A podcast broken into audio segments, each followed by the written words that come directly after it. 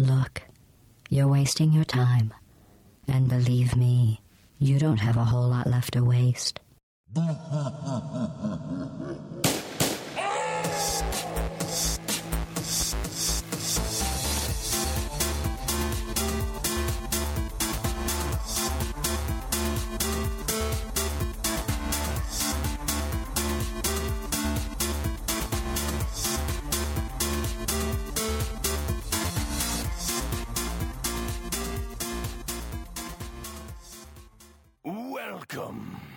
Ja, hallo und herzlich willkommen zur siebten Episode des Play Together Podcasts. Heute mit mir, Carsten, und gegenüber sitzt mir zum einen der Timo.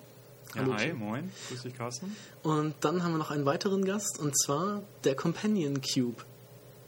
Hallo, Companion Cube. The Enrichment Center reminds you that the weighted companion cube cannot speak. Ja, irgendwie Oh, schade, ne? das ist blöd.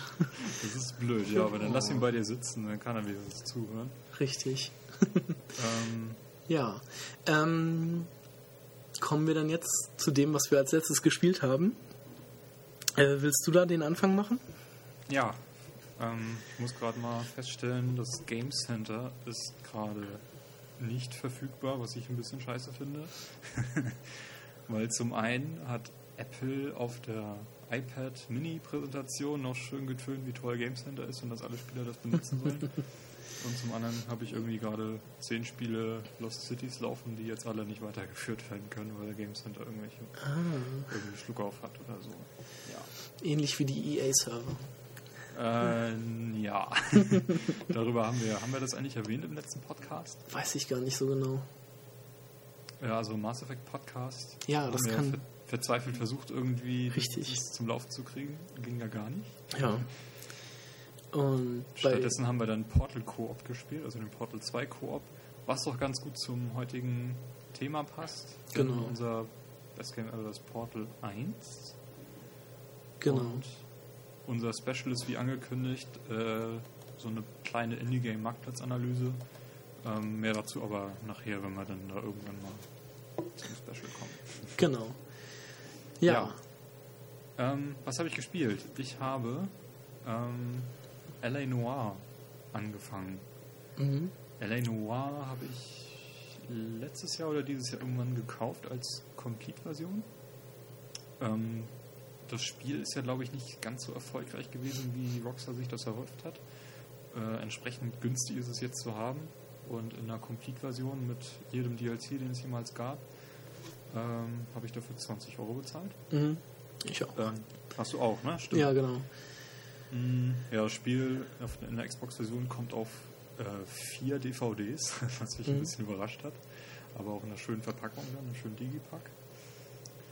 Ähm, ja, war halt so die Qual der Wahl, die ich hatte, bevor jetzt irgendwie Halo 4 nächste Woche rauskommt, ähm, was ich dann davor nochmal spielen werde. Und das hat mich eigentlich sehr positiv überrascht.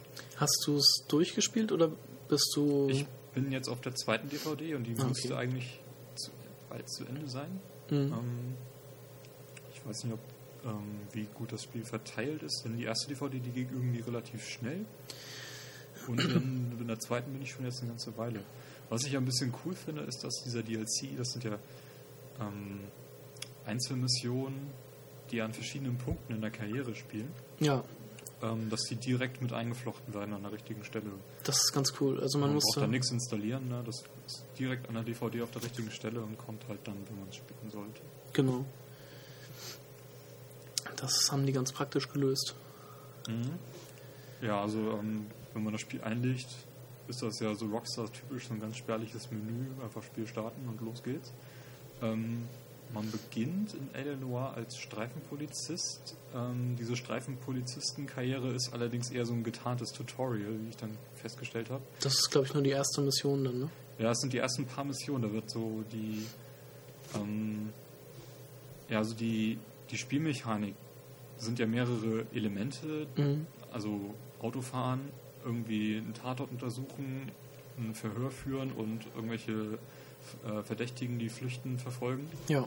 Das sind so die hauptsächlichen Spielelemente, auf die man am meisten trifft und genau die werden halt in diesem Tutorial in vier verschiedenen Fällen oder fünf, keine Ahnung, ähm, vorgestellt und die sind auch ganz schnell vorbei.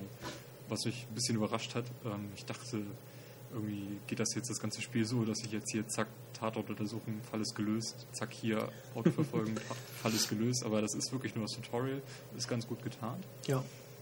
Mm, Also wirklich das Wichtigste von dem Spiel, das von den Spielementen ist das Untersuchen von Tatorten. Das ist auch ganz cool, also rübergebracht, finde ich. Ja, wobei ich irgendwie das Gefühl habe, das ist auch mehr so ein Kompromiss aus. Die wollten eigentlich viel mehr machen und letztendlich ist das bei rausgekommen. Ich glaube, Ellen war aber auch ganz schön lange in der, in der Entwicklung Mhm. und dass sie das irgendwie dann runterbrechen mussten, dass es auch wirklich spielbar ist. Denn äh, am Tatort kannst du halt lang gehen und wenn irgendwie ein Gegenstand ist, den du aufheben kannst oder irgendwie eine, Blutspur halt untersuchen, anschauen, dann kriegst du einen akustischen und einen Vibrationshinweis. Und wenn du alle Gegenstände, die wichtig sind für den Fall, gefunden hast, dann äh, Kommt hört auch die Musik auf zu spielen. Ne? Ja, das ist richtig. Aber also so generell, dass man also so viele Sachen untersuchen kann und also nochmal näher angucken kann und was weiß ich, man findet ein Portemonnaie und kann das öffnen und dann halt irgendwie auf den Ausweis gucken oder so. Das finde ich schon ganz cool gemacht. Ja, aber sind das auch so, so Dinge, so irgendwie am Tatort liegen 30 Bierflaschen, du kannst ja jede einzelne Bierflasche angucken, aber irgendwie dann doch nicht, äh, was weiß ich, wenn dann da irgendwie äh, Schachtel Zigaretten liegt, die kannst du dann plötzlich nicht mehr angucken und ist halt ein bisschen komisch. Oder auch wenn du irgendwie in der Küche stehst, da kannst du dann das Brot, was da steht, halt anheben, aber die Flasche Ketchup dann eben nicht. Äh, warum kann ich das jetzt? Und weil es eh unwichtig ist für den Fall, was soll das jetzt? Habe ich das ist ein bisschen komisch, aber das wird mit dem Laufe des Spiels irgendwie besser. Mhm. Ne? Ja, also mir fiel das da ja so als, als störend jetzt nicht unbedingt auf oder als nervig. Das war dann halt so. Er sagt dann Ja. ja auch irgendwie immer so, das hat jetzt aber mit den Ermittlungen nichts zu tun. Ich sollte das wieder weglegen. Ja, und daneben liegt ja noch eine Flasche, die du auch aufheben kannst, und dann kommt dieser Spruch eben nochmal. Naja. Ja. Ähm, ja, wenn du irgendwie welche Spuren gefunden hast, die werden automatisch in so einem Notizbuch halt hinterlegt. Mhm. Genauso wie die Orte, die du anfahren kannst oder die wichtig für den Fall sind und die Personen. Ähm, zu jeder Person, die du getroffen hast oder die irgendwie mit dem Fall zu tun hat, werden dann auch ähm, Fragen eingetragen, die du dann, wenn du auf diese Person triffst, eben stellen kannst oder halt im Verhör halt stellen musst. Ähm, Verhör läuft so ab oder Befragung auch, dass ähm, die Person irgendwas sagt, nachdem du eine Frage gestellt hast und dann kannst du halt entscheiden, ob sie die Wahrheit gesagt hat, ob äh, du anzweifelst oder ob das eine Lüge war. und wenn das eine Lüge war, dann musst du halt äh, auch beweisen, dass das eine Lüge war. Das heißt, du musst dann irgendeinen Beweis anbringen.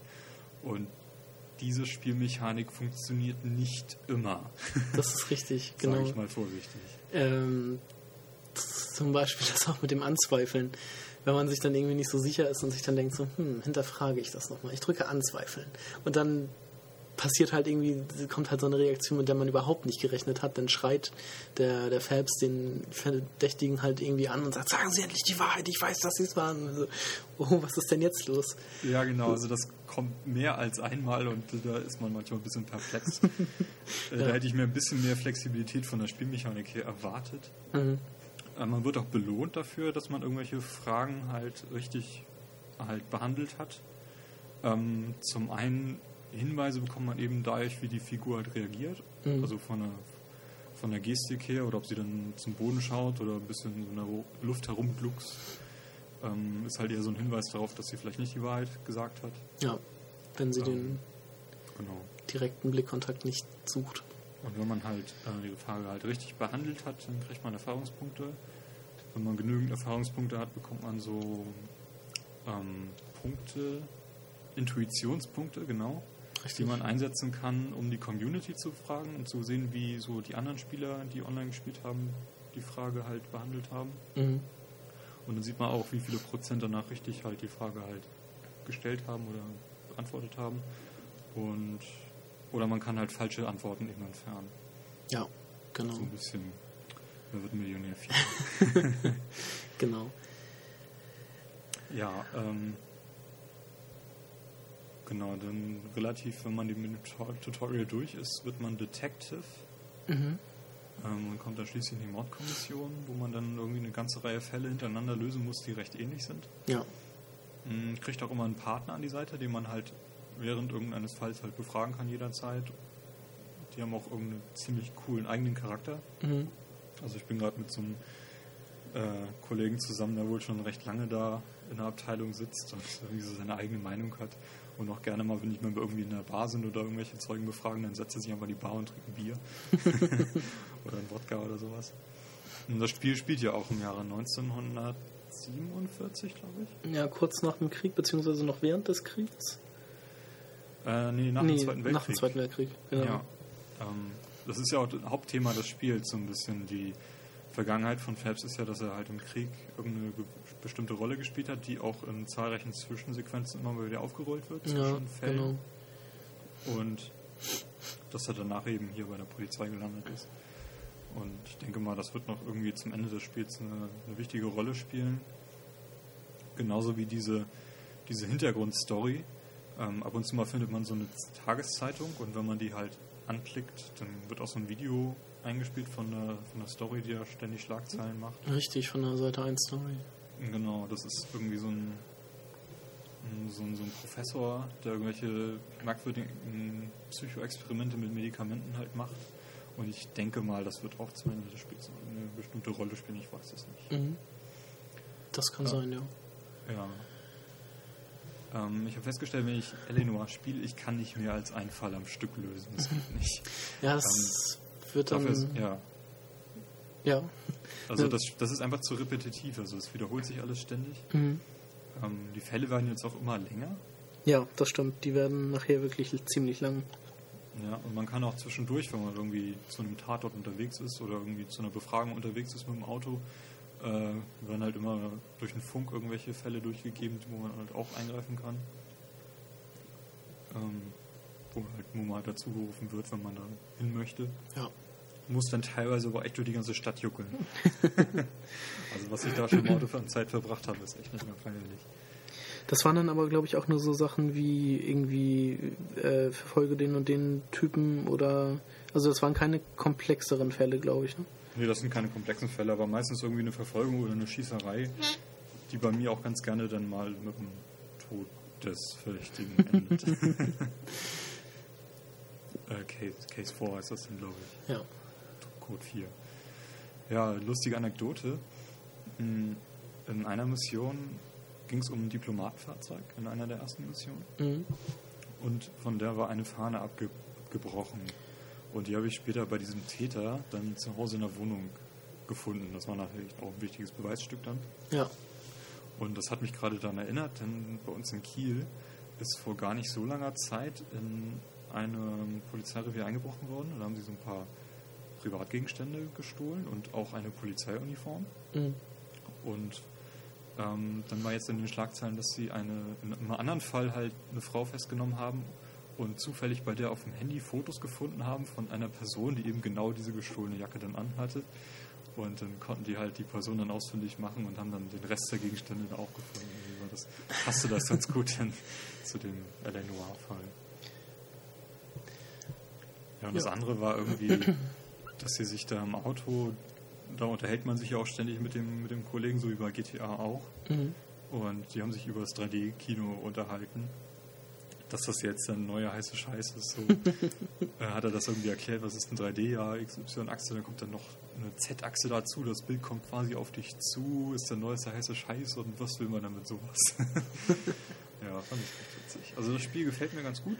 Wie hat es dir so gefallen? Ähm, das ist schon ein bisschen länger her, aber ich fand, also ich hatte mir das damals aus der, bevor ich es mir gekauft habe, äh, als es rauskam, ausgeliehen aus der Videothek ähm, und habe das quasi auch das ganze Wochenende durchgespielt. Also ich habe es nicht durchgespielt, aber ähm, bin relativ ja, kurz vorm Ende gewesen. Also mir hat es da schon ziemlich gut gefallen. Kann man so sagen. Ja, also mh, nächste Woche erscheint ja Halo 4, das heißt, dann werde ich das erstmal wieder zurücklegen, aber Ja. Ähm, ich werde das auf jeden Fall wieder einlegen, um weiter zu weiterspielen. Ich werde es irgendwann auch nochmal durchspielen. Das steht auch noch auf meiner riesigen Liste mit Spielen, die ich durchspielen muss. Die auch nicht kürzer wird. Die auch nicht kürzer wird. Leider. Ja, was hast du dann so gespielt? Ja, ich habe mir Darksiders 2 gekauft.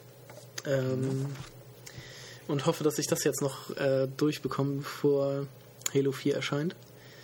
damit ich das nicht unterbrechen muss. Ich bin da jetzt auch schon irgendwie bei 16 oder 17 Stunden bei.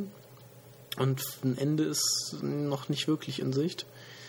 Ähm, ja, Darksiders 2, da spielt man diesmal den äh, apokalyptischen Reiter Tod. Und der möchte die Unschuld von Krieg, also den man im ersten Teil äh, gespielt hat, äh, beweisen und möchte dafür sorgen, dass die Menschen wieder zurück auf die Erde kommen. Das Spiel spielt in den oder in dieser Zeit, ich glaube 100 Jahre waren das damals, die, äh, die, die Krieg im ersten Teil in Gefangenschaft war. Und in dieser Zeit spielt Darksiders 2. Also irgendwo in dieser äh, Zeitlinie. Also der Held des, des ersten, des Darksiders 1 hieß Krieg, ne? Genau. Das kurz Anmerkung.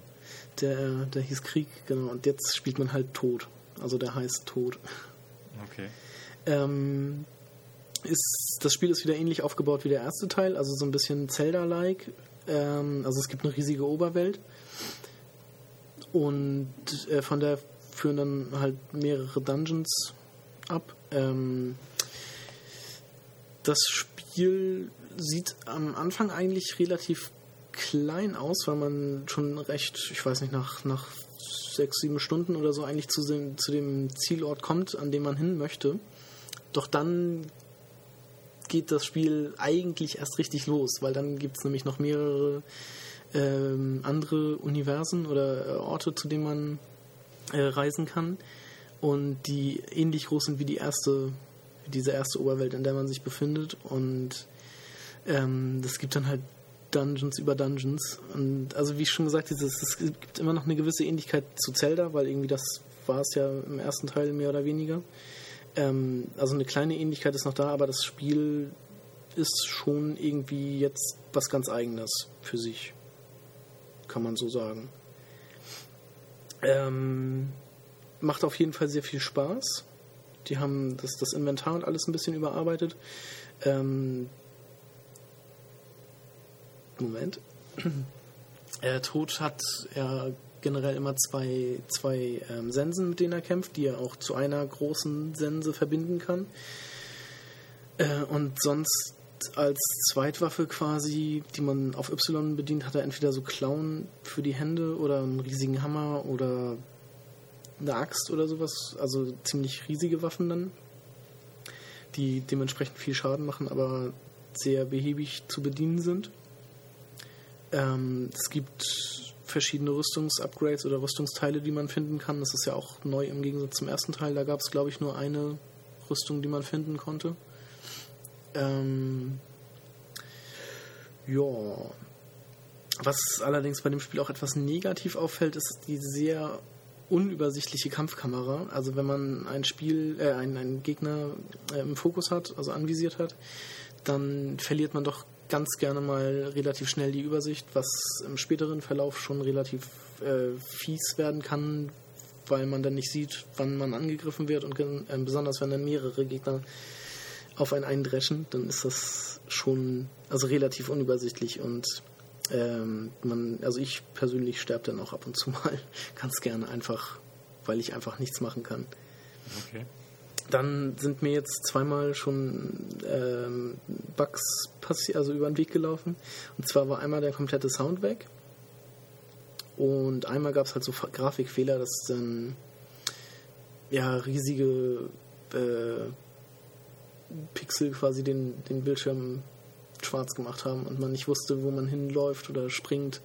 Das war relativ nervig, da musste ich dann das Spiel nochmal neu starten. It's not a bucket. Nein, ich denke nicht. äh, was wiederum ganz cool ist, es gibt sehr viele ähm, Rätsel, also Schalterrätsel und ähm, man ist sehr viel am Klettern und am, am Rumhangeln und so. Ähm, da gibt es einige Rätsel, die sind auf den ersten Blick relativ, also relativ schwer.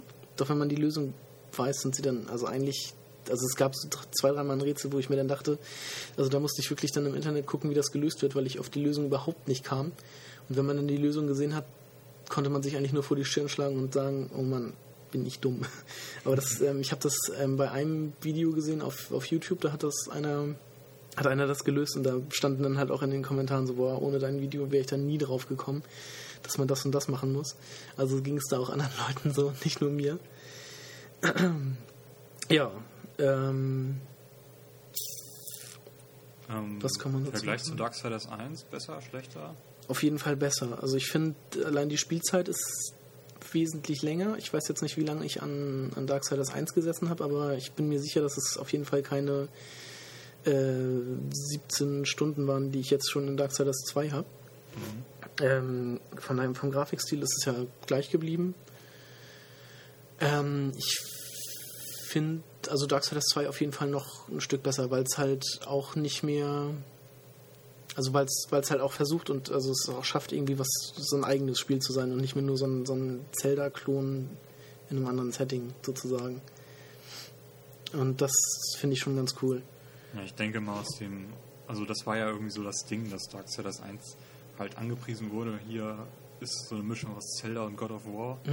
Und jetzt im zweiten Teil, wie du sagst, Also es das ist- ist besser. Also es muss sich von diesem, von diesem Image dann auch gelöst haben und ich denke, das hat es auch geschafft. Ja, also das ist, es fällt halt ab und zu nochmal auf. Es gibt halt auch noch in den Dungeons immer eine Karte und einen, einen Schlüssel oder Schlüssel quasi. Ähm, aber das ist halt so generell immer dieser Übergang von Oberwelt zu Dungeon, das ist irgendwie, oder von, von einem Bosskampf zu einem anderen Bosskampf, das ist halt irgendwie schon anders noch gemacht. Und Das, das ist halt äh, ganz gut gelöst. Kann man so sagen. Schön. Also Darksiders 2, Empfehlung von Carsten. Ja, auf jeden Fall. Ne? Okay, ähm, haben wir schon zwei schöne Empfehlungen.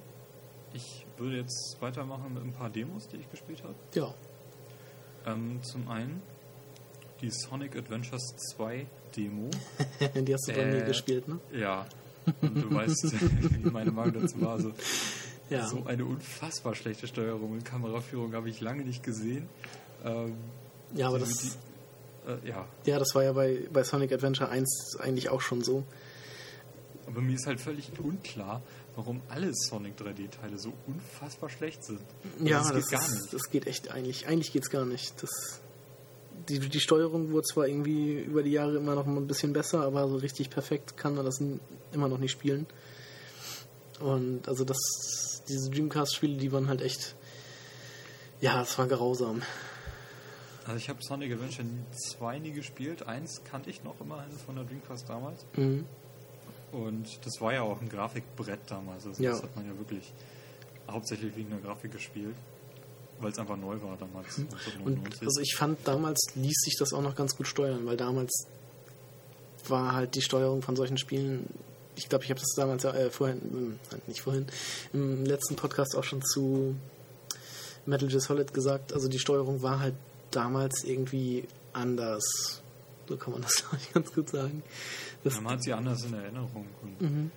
Äh, also Sonic Adventure, wenn man das heute, wenn man das nicht kennt, wenn man da keine Verbindung zu hat und das einfach mal anschaltet, geht gar das, nicht. das geht überhaupt nicht. Das kann man, das geht, also nee.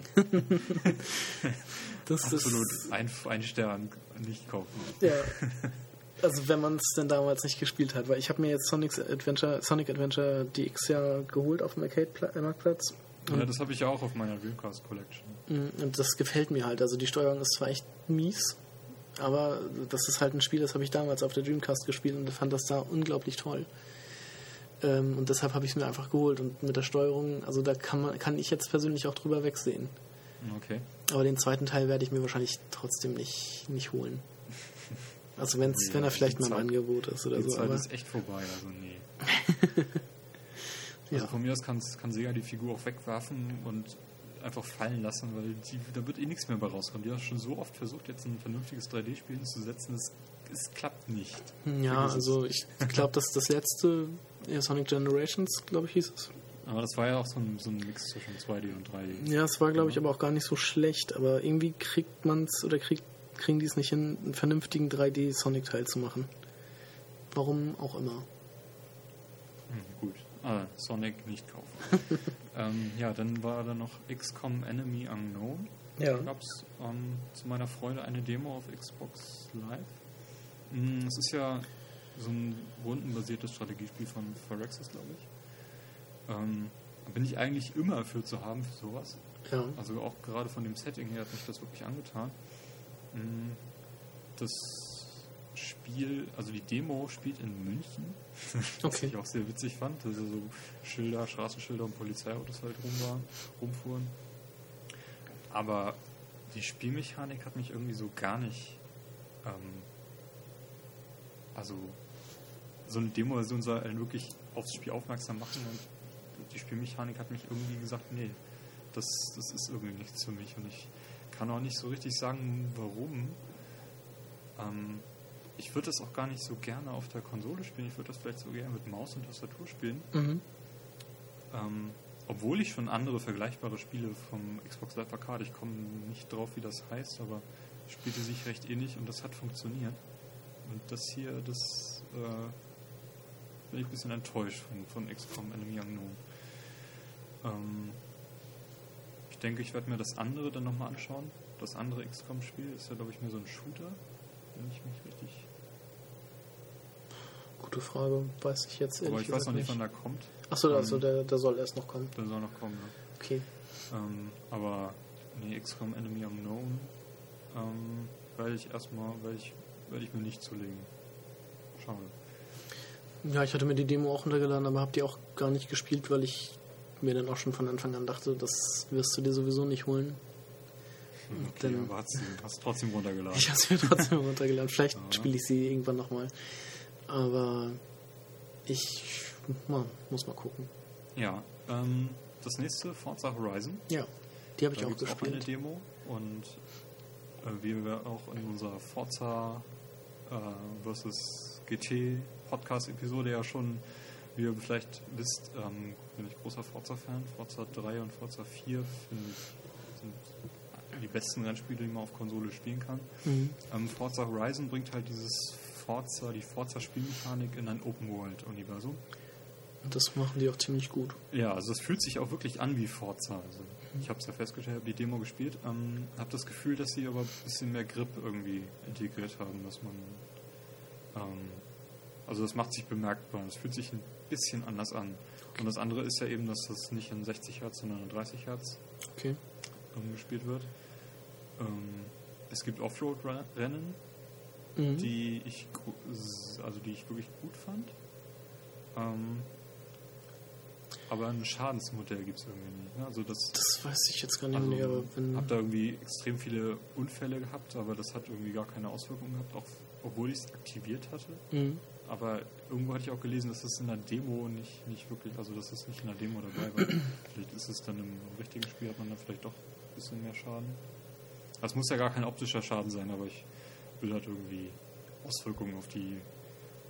Dass Also man dass, dass man auch, vor allem wenn man online spielt, eben dass ein man bisschen nicht vorsichtiger spielen kann. geht. Ne? Ja. Mm, Das Spiel ist sehr auf cool getrimmt. Ja. Ähm, ja, es gibt so, so Events, so ähm, Wohnwagen, wo man sich halt anmelden kann für irgendwelche Rennen. Und So ein bisschen- die Musik, so ein bisschen- ist auch sehr cool. Ne? Ja, der Soundtrack, der ist Wahnsinn. Also wenn es den irgendwie mal zu kaufen gibt, würde ich mir den sofort holen. Ich habe mir die. Gibt es den nicht schon? Weiß ich ehrlich gesagt nicht. Ähm, ich hatte vor Release mal geguckt und da gab es den halt noch nicht. Und ich habe mir jetzt die, die Liste gespeichert und würde mir das dann irgendwie bei Amazon, also MP3-Download oder bei iTunes kaufen. Ähm, aber der- also der macht auf jeden Fall richtig gut Laune. Es gibt irgendwie drei Radiostationen. Einmal mit irgendwie Rock, einmal mit ja, Elektro, Techno, House und sowas und einmal noch so eine Mischung aus beidem. Glaube ich, war das. Ja, ähm, was ich ziemlich cool fand, war, dass ähm, wenn man so ein Rennen gefahren hat, äh, also zum ersten Mal, dann kann man direkt danach den, das Rennen im Rivals-Modus nochmal spielen. Ja, Also dass man irgendwie den nächstbesten Freund aus seiner Freundesliste halt vorgesetzt bekommt, der dieses Rennen auch gefahren hat, kann gegen seine Zeit dann antreten. ähm, als ich das gespielt hatte, war in meiner Freundesliste noch niemand, der das gespielt hat. als ich es dann gespielt hast, hab, warst du 16 Sekunden vor mir. Okay. Das war dann schon etwas, ja. naja, deprimierend. ja, und das letzte Rennen, was man in der Demo fährt, ist äh, ein Rennen gegen ein Flugzeug. Ja, Mustang gegen Mustang. Genau. Ähm, Das das fandst hat du, mir gar ich, nicht gefallen. Ja, ich fand es dafür wieder ziemlich cool. Also als Idee für so ein Spiel fand ich es recht cool. Ja, aber es funktioniert irgendwie nicht. Also zum einen, ähm, also wie das gelöst ist, man fährt halt als Auto auf einer auf eine Strecke lang Mhm. und da sind halt so, so Rauchsäulen an bestimmten Stellen platziert, durch die das Flugzeug auch durchfliegen muss, so, so eine Checkpoint. Mhm. Und man fährt halt da lang und wundert sich, wie dieses Flugzeug halt fliegt. Weil es könnte einfach direkt zum nächsten Punkt fliegen, wenn es irgendwie ja, nicht halt senkrecht die, die Strecke immer passieren muss. War das so? Ich weiß das gar Ja, nicht mehr genau. und das andere ist, ähm, egal wie schnell du fährst, wenn du irgendwie schneller als eine bestimmte Zeit bist, äh, bist du immer ganz knapp schneller als dieses Flugzeug. Das ist total geskriptet, diese Zeit, die das Flugzeug halt abfliegt. Das ist irgendwie so mehr auf äh, super spannendes Rennen getrimmt, aber in Wirklichkeit ist das halt, kommt das halt genau dann äh, einen Tick schneller oder einen Tick langsamer als du an. Ja, aber ich fand es als Idee trotzdem schon mal ganz gut. Also es war mal was anderes und passte halt irgendwie schon ins Spiel. Also meiner Meinung nach hätten sie es weglassen können. Ich, ich, weiß nicht, ich weiß noch nicht, wie groß Forza Horizon jetzt insgesamt ist. Ja. Ähm, aber das, was sie für den Season Pass verlangen, da muss das schon ein Riesenspiel sein. Ähm, Das- das Season Pass kostet 4000 Punkte, also genauso viel wie das Spiel selbst quasi. Das ist auch echt heftig. Das ist richtig heftig und das ist auch der Hauptgrund, warum ich mir das Spiel nicht kaufe, weil ich das nicht will. Ähm, zum einen äh, denke ich mal, dass man es eh relativ bald ziemlich günstig kriegen wird, so wie die anderen Forzas auch. Mhm. Die wurden ja irgendwann gebundelt mit der, mit der Konsole und dann hast du es nur noch nachgeschmissen bekommen. Also Forza 4 kriegt man ja auch schon für ziemlich schnell, locker 30 Euro. Ähm, Forza 3 gab es relativ schnell, ziemlich günstig. Und zum anderen, die Carpacks, die sie jetzt da für Forza Horizon raushauen, das sind nur noch Pakete, die aus sechs Autos statt zehn Autos bestehen. Ähm, und das, das ist dieser Season Pass einfach nicht wert, egal wie viele Autos sie jetzt rausbringen. Das sind eh vor allem Autos, die es in Forza 4 schon längst gibt. also ich finde, über diese ganze DLC-Sache könnte man ja sonst generell nochmal irgendwie ein Special machen und Ja, darüber reden. Könnten wir tatsächlich irgendwie mal in Angriff nehmen. Ähm, also für Dezember ist ja schon ein Rallye-DLC angekündigt. Mhm. Was ich okay finde, würde, würde ich mir mal anschauen, was, was das jetzt wirklich wird, Ja. was sie da machen. Aber das Spiel, äh, ich denke, da werde ich mir eher Dirt 3 zulegen, weil das habe ich noch nicht und das gibt es ja auch schon nicht günstig. Ja, das ist auch in Ordnung. Also wenn man Ist dann Ordnung, ne? wenn man dann Rallye-Spiele mag, ja. Ich habe äh, die Demo auch gespielt, ja, und ich habe äh, was leider nicht funktionierte, was ganz nett gewesen wäre. Ähm, ich habe mir Windows 8 geholt und wollte das mal sehen. Forza Horizon ist das erste Spiel, das auch mit Smart Glass funktioniert. Genau, Smart Glass. Und das funktionierte mit der Demo ja leider nicht, beziehungsweise vielleicht wurde es inzwischen freigeschaltet, aber als ich es versucht habe, ging es nicht. Ähm, was dabei ganz cool ist, wenn man es dann aktiviert hat, äh, sieht man die komplette Karte und ich glaube auch, wo man sich befindet und wo Events sind auf seinem ähm, Mobile Device beziehungsweise Laptop. Also Das wofür man normalerweise aus dem Spiel rausgehen müsste. Ne? Ja, genau. Oder halt unten links in der Ecke eine ganz kleine Karte hätte. Und das sieht man halt in, in der vollen Größe auf dem, auf dem Bildschirm, was auch schon mal ganz cool ist. Da bin ich jetzt auch mal gespannt, wie sich das Smart Glass dann bei Halo 4 zeigt. Was da alles angezeigt wird. Ist eigentlich eine perfekte Anwendung für Wii U. Ja, Diese- ich denke mal, dass das auch sowas, so ein Abklatsch davon sein sollte. Das ja, gut, das so- ist so ein bisschen. an sich, also das ist ja, geht da doch ein bisschen in eine andere Richtung, finde ich. Aber wenn ich mir meinetwegen Burnout XYZ, was dann irgendwo mal auf U kommen könnte, ansehe, da würde das auf Wii U dann schon Sinn machen, wenn man Ja. die Karte halt ständig auf dem Bildschirm hat. Mhm. Nee, aber so, äh, also für die Spiele finde ich das schon relativ ähnlich mit dem Wii U Tablet. Ich vermute mal, dass dann irgendwie bei, bei gewissen Spielen dann auch irgendwie halt das, das Inventar oder sowas auf dem, auf dem äh, Laptop oder so dann angezeigt werden kann und man vielleicht dann Items direkt auswählen kann. Das kann ja auch sein, dass sowas dann kommt. Ähm, ja, so. Okay, können wir ein bisschen abschreiben. ähm, bei, bei FIFA wird es auf Wii U so sein, dass man dann irgendwie die Auswechslung direkt auf seinem auf dem Touchscreen halt vornehmen kann und nicht irgendwie in Pause gehen muss. Ja, Was sich ja anbietet, wenn man irgendwie gerade eine Spielunterbrechung hat, dass man das dann schneller. das ist richtig. Das ist, also es ist sehr positiv für den Spielfluss und Also wenn man jetzt Vielleicht gibt es sowas ja auch noch für Smart Plus. Also wenn man jetzt selber spielt, ist es natürlich eher hinderlich, wenn man dann irgendwie noch ähm, auf einem Tablet oder auf einem äh, Telefon, also Smartphone, irgendwas ähm, rumwischen muss. Aber wenn man dann, was weiß ich, einen dabei sitzen hat, so eine Art Manager macht, der, da würde es dann natürlich viel einfacher gehen.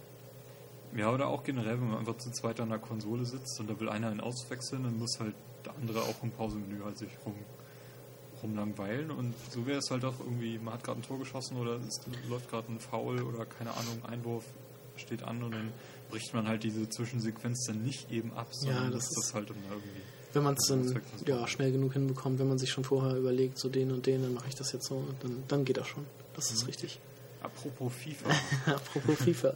Ja, bei der letzten Ausgabe lag es ja direkt neben mir. Jetzt habe ich es auch inzwischen mal gespielt. FIFA 13. Ähm, ja, im Vergleich zu FIFA 12 finde ich persönlich, äh, finde ich es persönlich besser. Ähm, äh, es hat ein, hat ein ganz nettes, hat, also ganz gutes Gameplay wieder. Was ähm, mir ganz, äh, ganz gut gefällt, ähm, in der Verteidigung ist man relativ, äh, bin ich relativ stark, muss ich sagen. Ähm, also es lässt sich, ich glaube aufgrund auch dieser Impact Engine oder so lässt sich das, das relativ gut verteidigen und dem, den Gegenspielern den, den Ball abnehmen. Man kann im Grunde nicht mehr wahllos umgerätschen, auch wenn man es unbedingt will und versucht. Äh, Spieler springen dann doch mal über die Grätsche oder die trifft einfach nicht, weil sie irgendwie zwischen den Beinen durchgeht.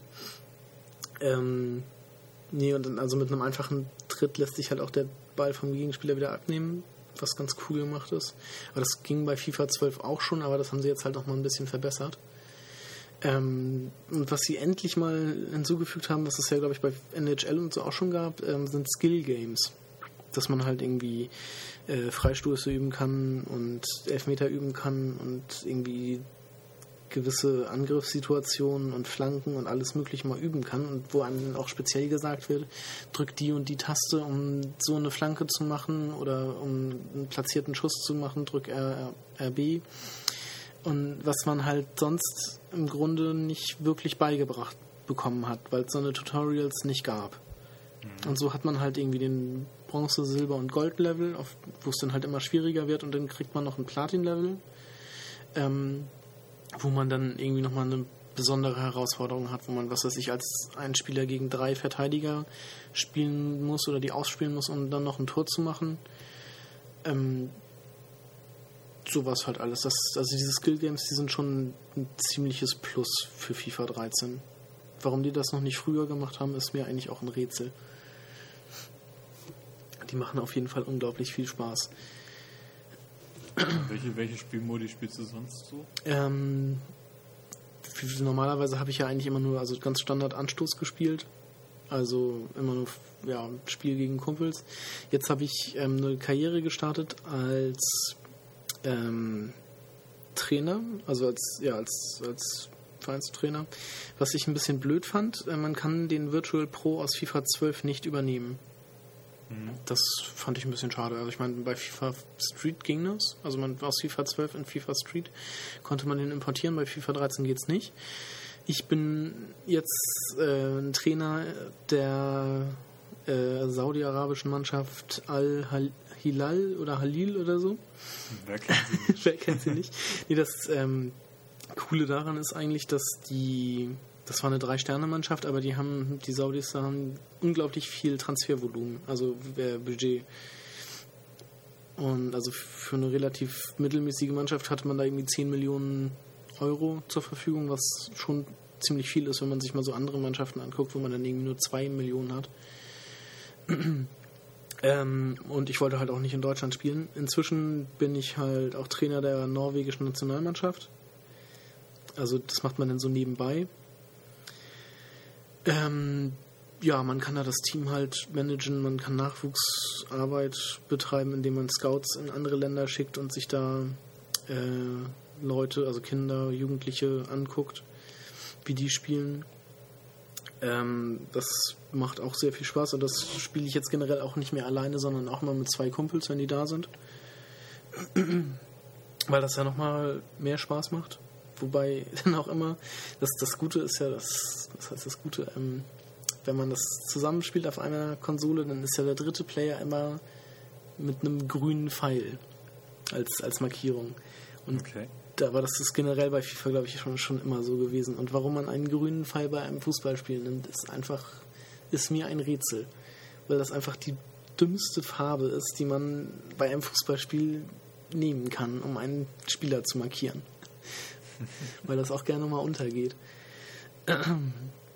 Ähm, so generell habe ich mir noch ein paar Nachteile von dem Spiel notiert. Ähm, also mir ist das ein bisschen negativ aufgefallen. Der Schiedsrichter, der steht irgendwie unnatürlich oft im Weg.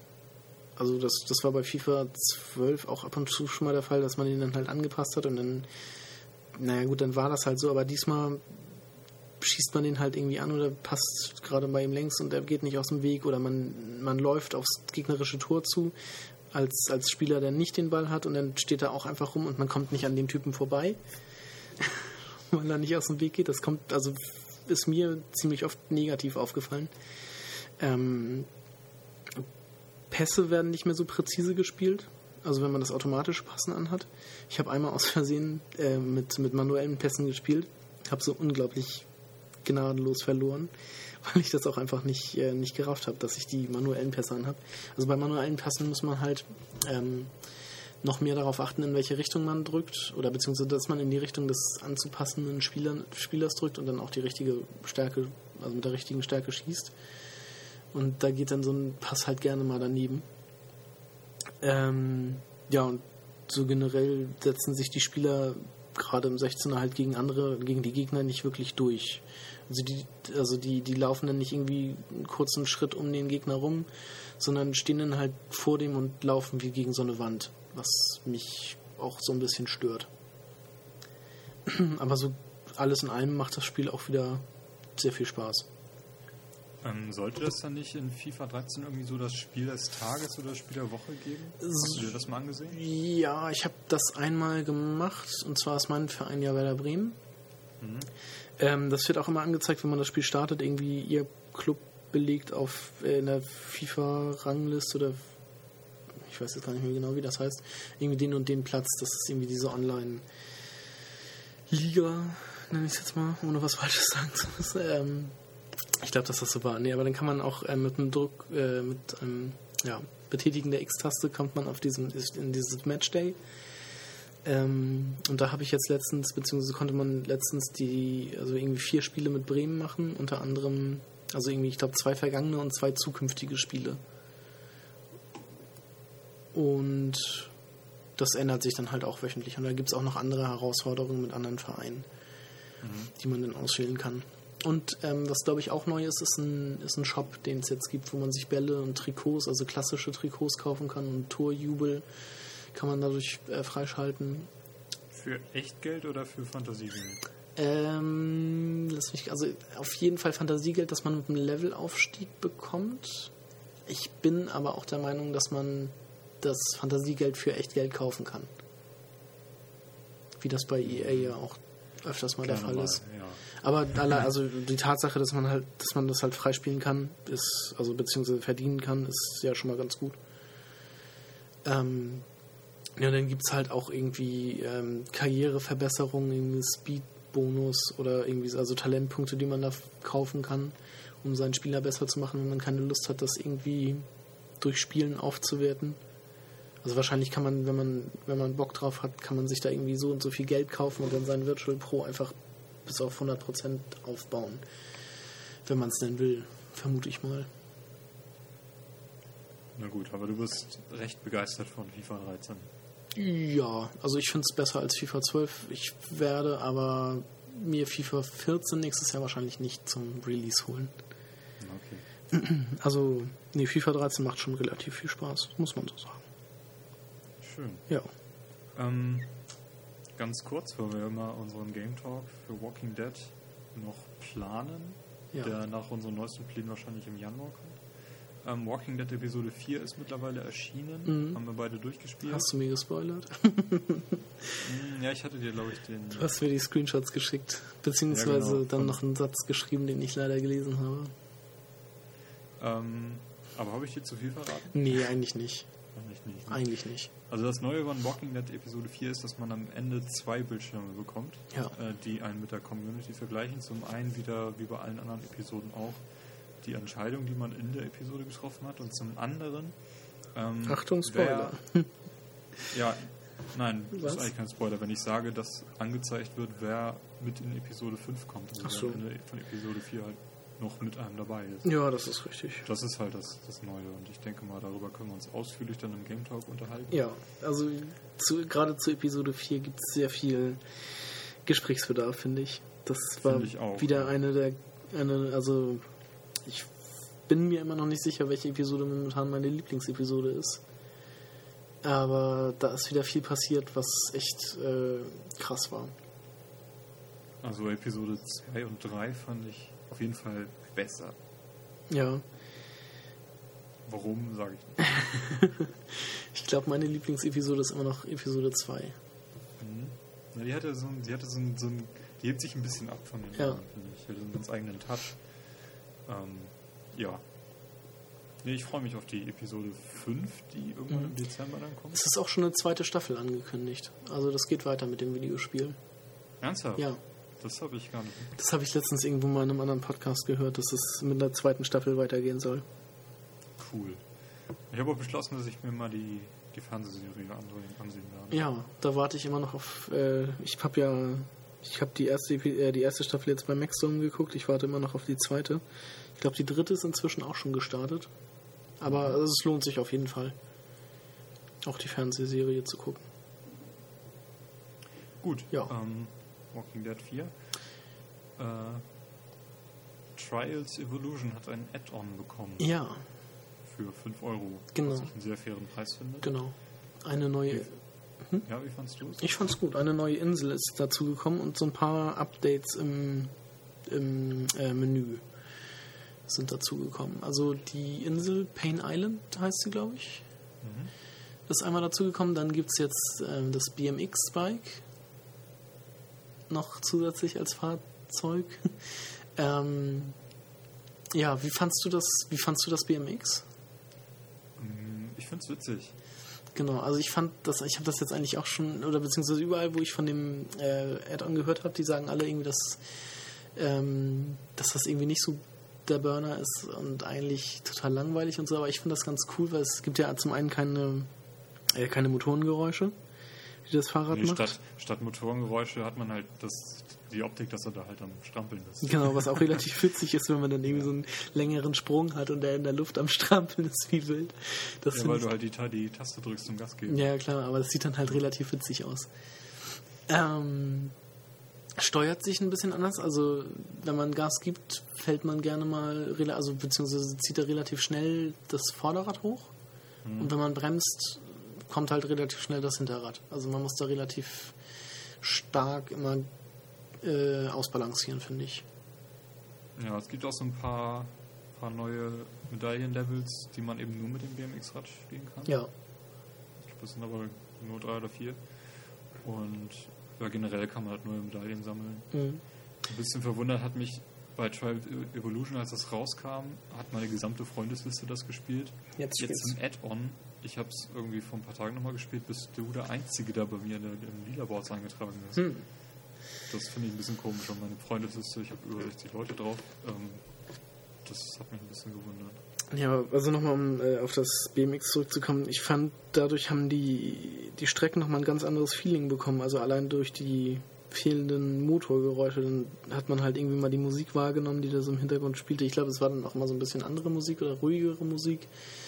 Also irgendwie kam da so ein ganz, so, ein, ja, so eine ganz andere Atmosphäre auf, was ich ganz geil fand eigentlich. Ja, ein bisschen nervig fand ich dieses eine Level, wo man durch die Teleporter ständig durch musste. Teleporter? Also da wird, fährt man halt auf den Teleporter zu, kommt dann irgendwo anders wieder raus, muss halt wieder so einen kurzen Levelabschnitt in einer völlig anderen Umgebung fahren und dann kommt man in den nächsten Rep Teleporter, sieht aus wie so ein, so ein Stargate-Tor. Ah, ich glaube, den Level fand ich, glaube ich, ganz gut. Das war Ja. doch auch so ein bisschen ruinenmäßig oder so. Ja, das hat mich, hat, hat irgendwie den, den Spielfluss gestört, fand ich. Ich dachte jetzt auch erst an den Portal-Level. nee, ähm, nee, ich glaube, den fand ich gar nicht so schlecht. Und ja, witzig wird es dann wieder am Ende, wenn man am Ziel ist. Dann landet man nämlich nochmal in einem Teleporter, der einen dann auf dem Mond absetzt. Richtig. Sehr gut. Nee, aber sonst äh, für 5 Euro kann man da nichts falsch machen. Das Spiel ist sowieso Pflichtkauf Mhm. für jeden. Ähm, Gibt es glaube ich, schon auf dem PC. Ne? Uh, das weiß ich gar nicht. Ich kann hier mal kurz gucken. Aber ich meine, das ist zusammen mit, mit Trials HD auf dem PC jetzt rausgekommen.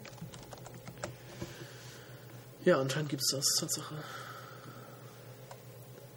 Gut, ich hätte jetzt noch ein paar iOS-Spiele. Hast du noch sonst irgendwas für Konsole oder PC? Ähm, nee, ich hab äh, nichts mehr.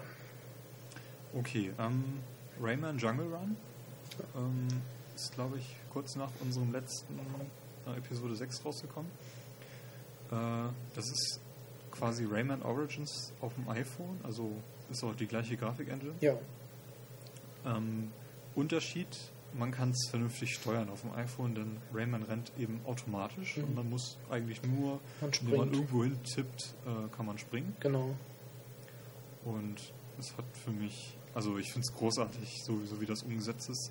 Es gibt so verschiedene Themen, also man muss, man fängt an, indem man einfach nur springt, dann lernt man halt diesen Schwebeflug dazu und Mauerlauf, so wie das halt bei Rayman Origins auch ist. Mhm. Nur, dass eben die Spielfigur hier automatisch läuft. Ja. Äh, die Level haben eine sehr gute Länge, meistens so von einer, von einer Minute oder anderthalb. Man muss Haufen von diesen fliegenden Münzen da einsammeln, ich weiß gar nicht, wie die heißen. Das weiß ich auch nicht. Aber diese, diese goldenen Viecher, Genau. fliegenden Tiere. Die Bonusmünzen haben sie auch ganz gut äh, eingeflochten, dass man die halt äh, äh, vernünftig erreichen kann und eben auch verpassen kann. Ja. Äh, das Spiel wird ziemlich schwer mit Fortschritt, mit, mit gutem Fortschritt. Mhm. Ich weiß gar nicht, wie weit ich da gekommen war, aber ich habe es äh, jetzt auch länger nicht mehr gespielt. Ja, ich habe es bei dir kurz angespielt. Du hast ja das iPhone 5. Ja. Ähm, das Spiel profitiert natürlich dort von dem größeren Bildschirm, weil es eben Sidescroller ist. Mhm. Und zum anderen läuft es auch deutlich flüssiger als auf meinem iPhone 4. Also ich habe dann deutlich längere Ladezeiten und das merkt man sofort bei dir, flutscht das wie, also wie man es halt erwarten würde bei mir. Also man kann das Spiel selber funktioniert ganz gut, aber die Ladezeiten sind halt ziemlich krass. Also Also ganz klare Empfehlung für Rayman Jungle genau, vor allem wer Rayman Origins mag, der wird das auch lieben. Ja, auf jeden Fall. Und Rayman Legends müsste ja auch jetzt bald auf Wii U rauskommen. Ja, Ende November. Also am 30. Nee, ich glaube, das Spiel haben sie verschoben auf Januar. Echt? Aber, ja, ja. Oh, Also es wird nicht mehr im Weihnachtsgeschäft kommen. na gut. Dann nicht.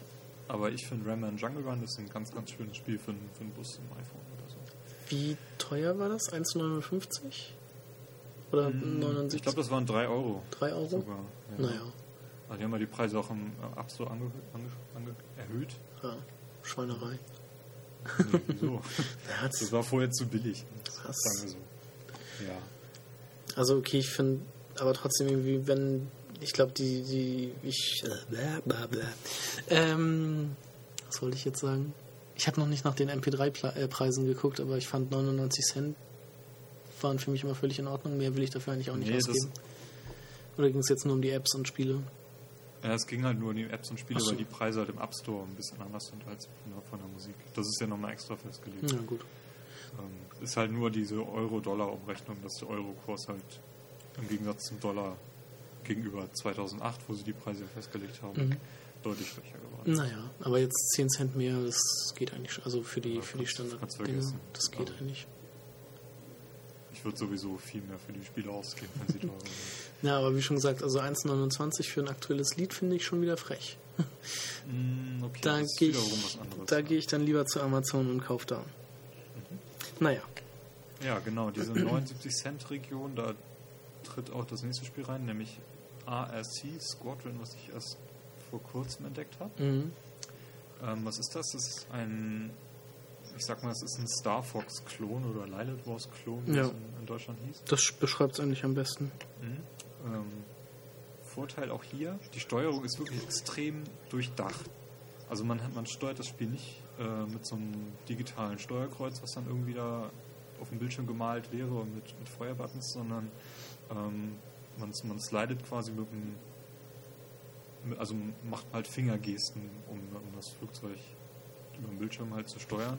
Es fliegt automatisch, man muss dann irgendwie nur ein bisschen sagen, ob man links am Bildschirm fliegen möchte oder eher rechts. So wie es Lighted Wars halt auch war. Das, da flog das Flugzeug ja auch automatisch. Genau, also man steuert quasi mit einem Finger.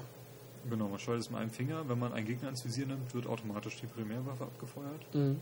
Ähm, man muss Asteroiden ausweichen und wenn man, man hat auch Raketen dabei, die werden eben abgefeuert, wenn man den Gegner direkt antippt. Ja. Obwohl das hat bei mir persönlich nicht so gut geklappt. Also ich muss. Ich, ich brauchte sie bisher auch noch nicht. Achso, okay. Ja, ich habe das Also- immer mal ganz gerne benutzt. Wenn, wenn ich sie schon benutzen kann, dann. Die laden sich, glaube ich, auch automatisch wieder auf. Genau, die laden sie Man automatisch. hat halt auf. eine Rakete, aber bei mir, ich musste dann halt immer irgendwie zwei, dreimal auf dem Bildschirm tippen, damit die abgefeuert wurde. Mm, Ja, man kann dann eben noch so mh, geschossen ausweichen oder so ein, so ein schnelles Ausweichen machen. Mit einer- durch so eine Schraube. Ja, so eine Barrel Roll. Genau, durch so einen, so einen Swipe nach links oder nach rechts. Mhm.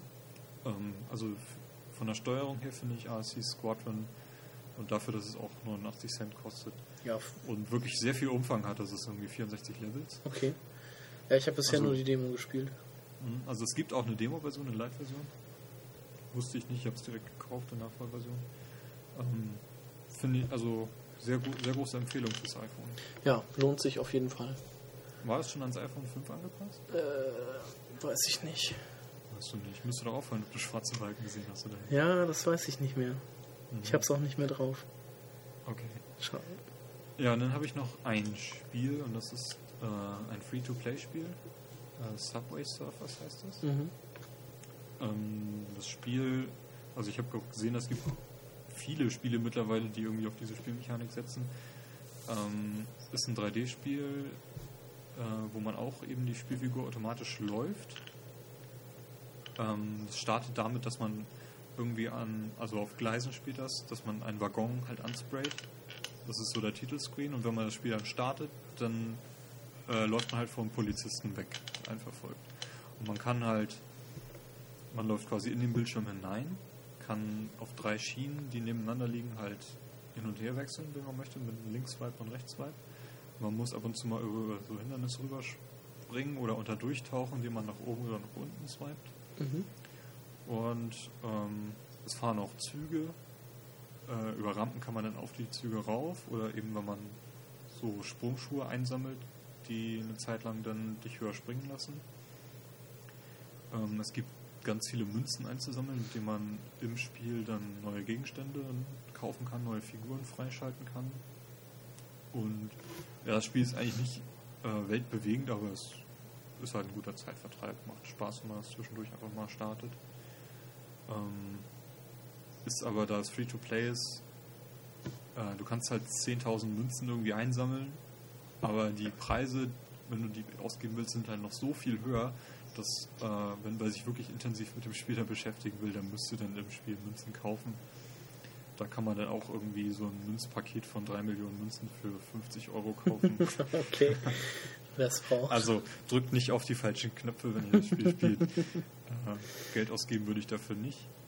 Und ich denke, ich werde es auch bald wieder runterwerfen, aber ich fand es halt irgendwie ganz nett. Als kleiner Zeit Zeitvertreib Genau. zwischendurch. Ja. Ja. Hast du noch irgendwas? Nee, ich habe wirklich nur zwei Spiele gespielt diesen Monat. Aber ich habe ich hab mir heu- gestern äh, zwei neue gekauft. Und zwar, Oh. nur noch mal kurz als Anmerkung, ähm, bei Steam gab es dieses Wochenende Tomb Raider als äh, na, mit 75% Rabatt und dann habe ich mir für 6 Euro etwas äh, Tomb Raider Anniversary und äh, Underworld gekauft. Ich dachte, für den Preis kann man das ja mal mitnehmen. Wann willst du die dann spielen? Ja, das weiß ich nicht. Genau, also wir nehmen diese Folge am Sonntag auf. Am Dienstag erscheint Halo 4. Ja, bis dahin muss ich Darksiders 2 noch durchhaben. Und dann werden wir auch über Halo 4 vermutlich einen Game Talk machen. Nächstes Wochenende. Nein. Aber bis dahin werde ich es, glaube ich, nicht so weit Ich denke, durchhaben. ich denke, ich also auch die Story nicht. vielleicht schon, die ist ja nicht so lang, aber auch die anderen Spielmodi würde ich gerne Ja. viel Zeit mit verbringen. Also Halo Reach habe ich auch sehr viel Multiplayer gespielt. Mhm. Also, und den, den Spartan Ops, den, ja, wollten wir dann ja zusammen machen. Genau, Spartan Ops oder auch generell das Spiel im Koop dann Ja. spielen. Auf jeden Fall. Also ich freue mich drauf. Ich mich auch. Das, Und das sahnt ja auch in den Reviews gerade ganz schön ab. ja. Da, ich habe sie noch nicht geguckt, aber die Wertung sieht man ja trotzdem schon mal. Genau, also man muss da nicht so viel auf Wertung legen und die Reviews von dem einen oder anderen Game Trailers zum Beispiel schaue ich mir doch gerne mal ein Review an, das werde ich dann gucken, wenn ich es durch habe. Ja, definitiv. Und vielleicht ist auch der, der Robert wieder dabei, der Halo-Fan aus unserer Ja. Halo 1-Episode. Äh, wenn er dann wieder fit ist, gute Besserung an ihn. Wenn er es dann auch bis dahin gespielt hat, Davon gehe ich aus, ja. Davon gehe ich sehr stark aus. dann ist er gerne wieder dabei. Okay, Ja. kommen wir dann mal zum Best Game Ever, Ja. das heute ist, wie angekündigt. Portal 1.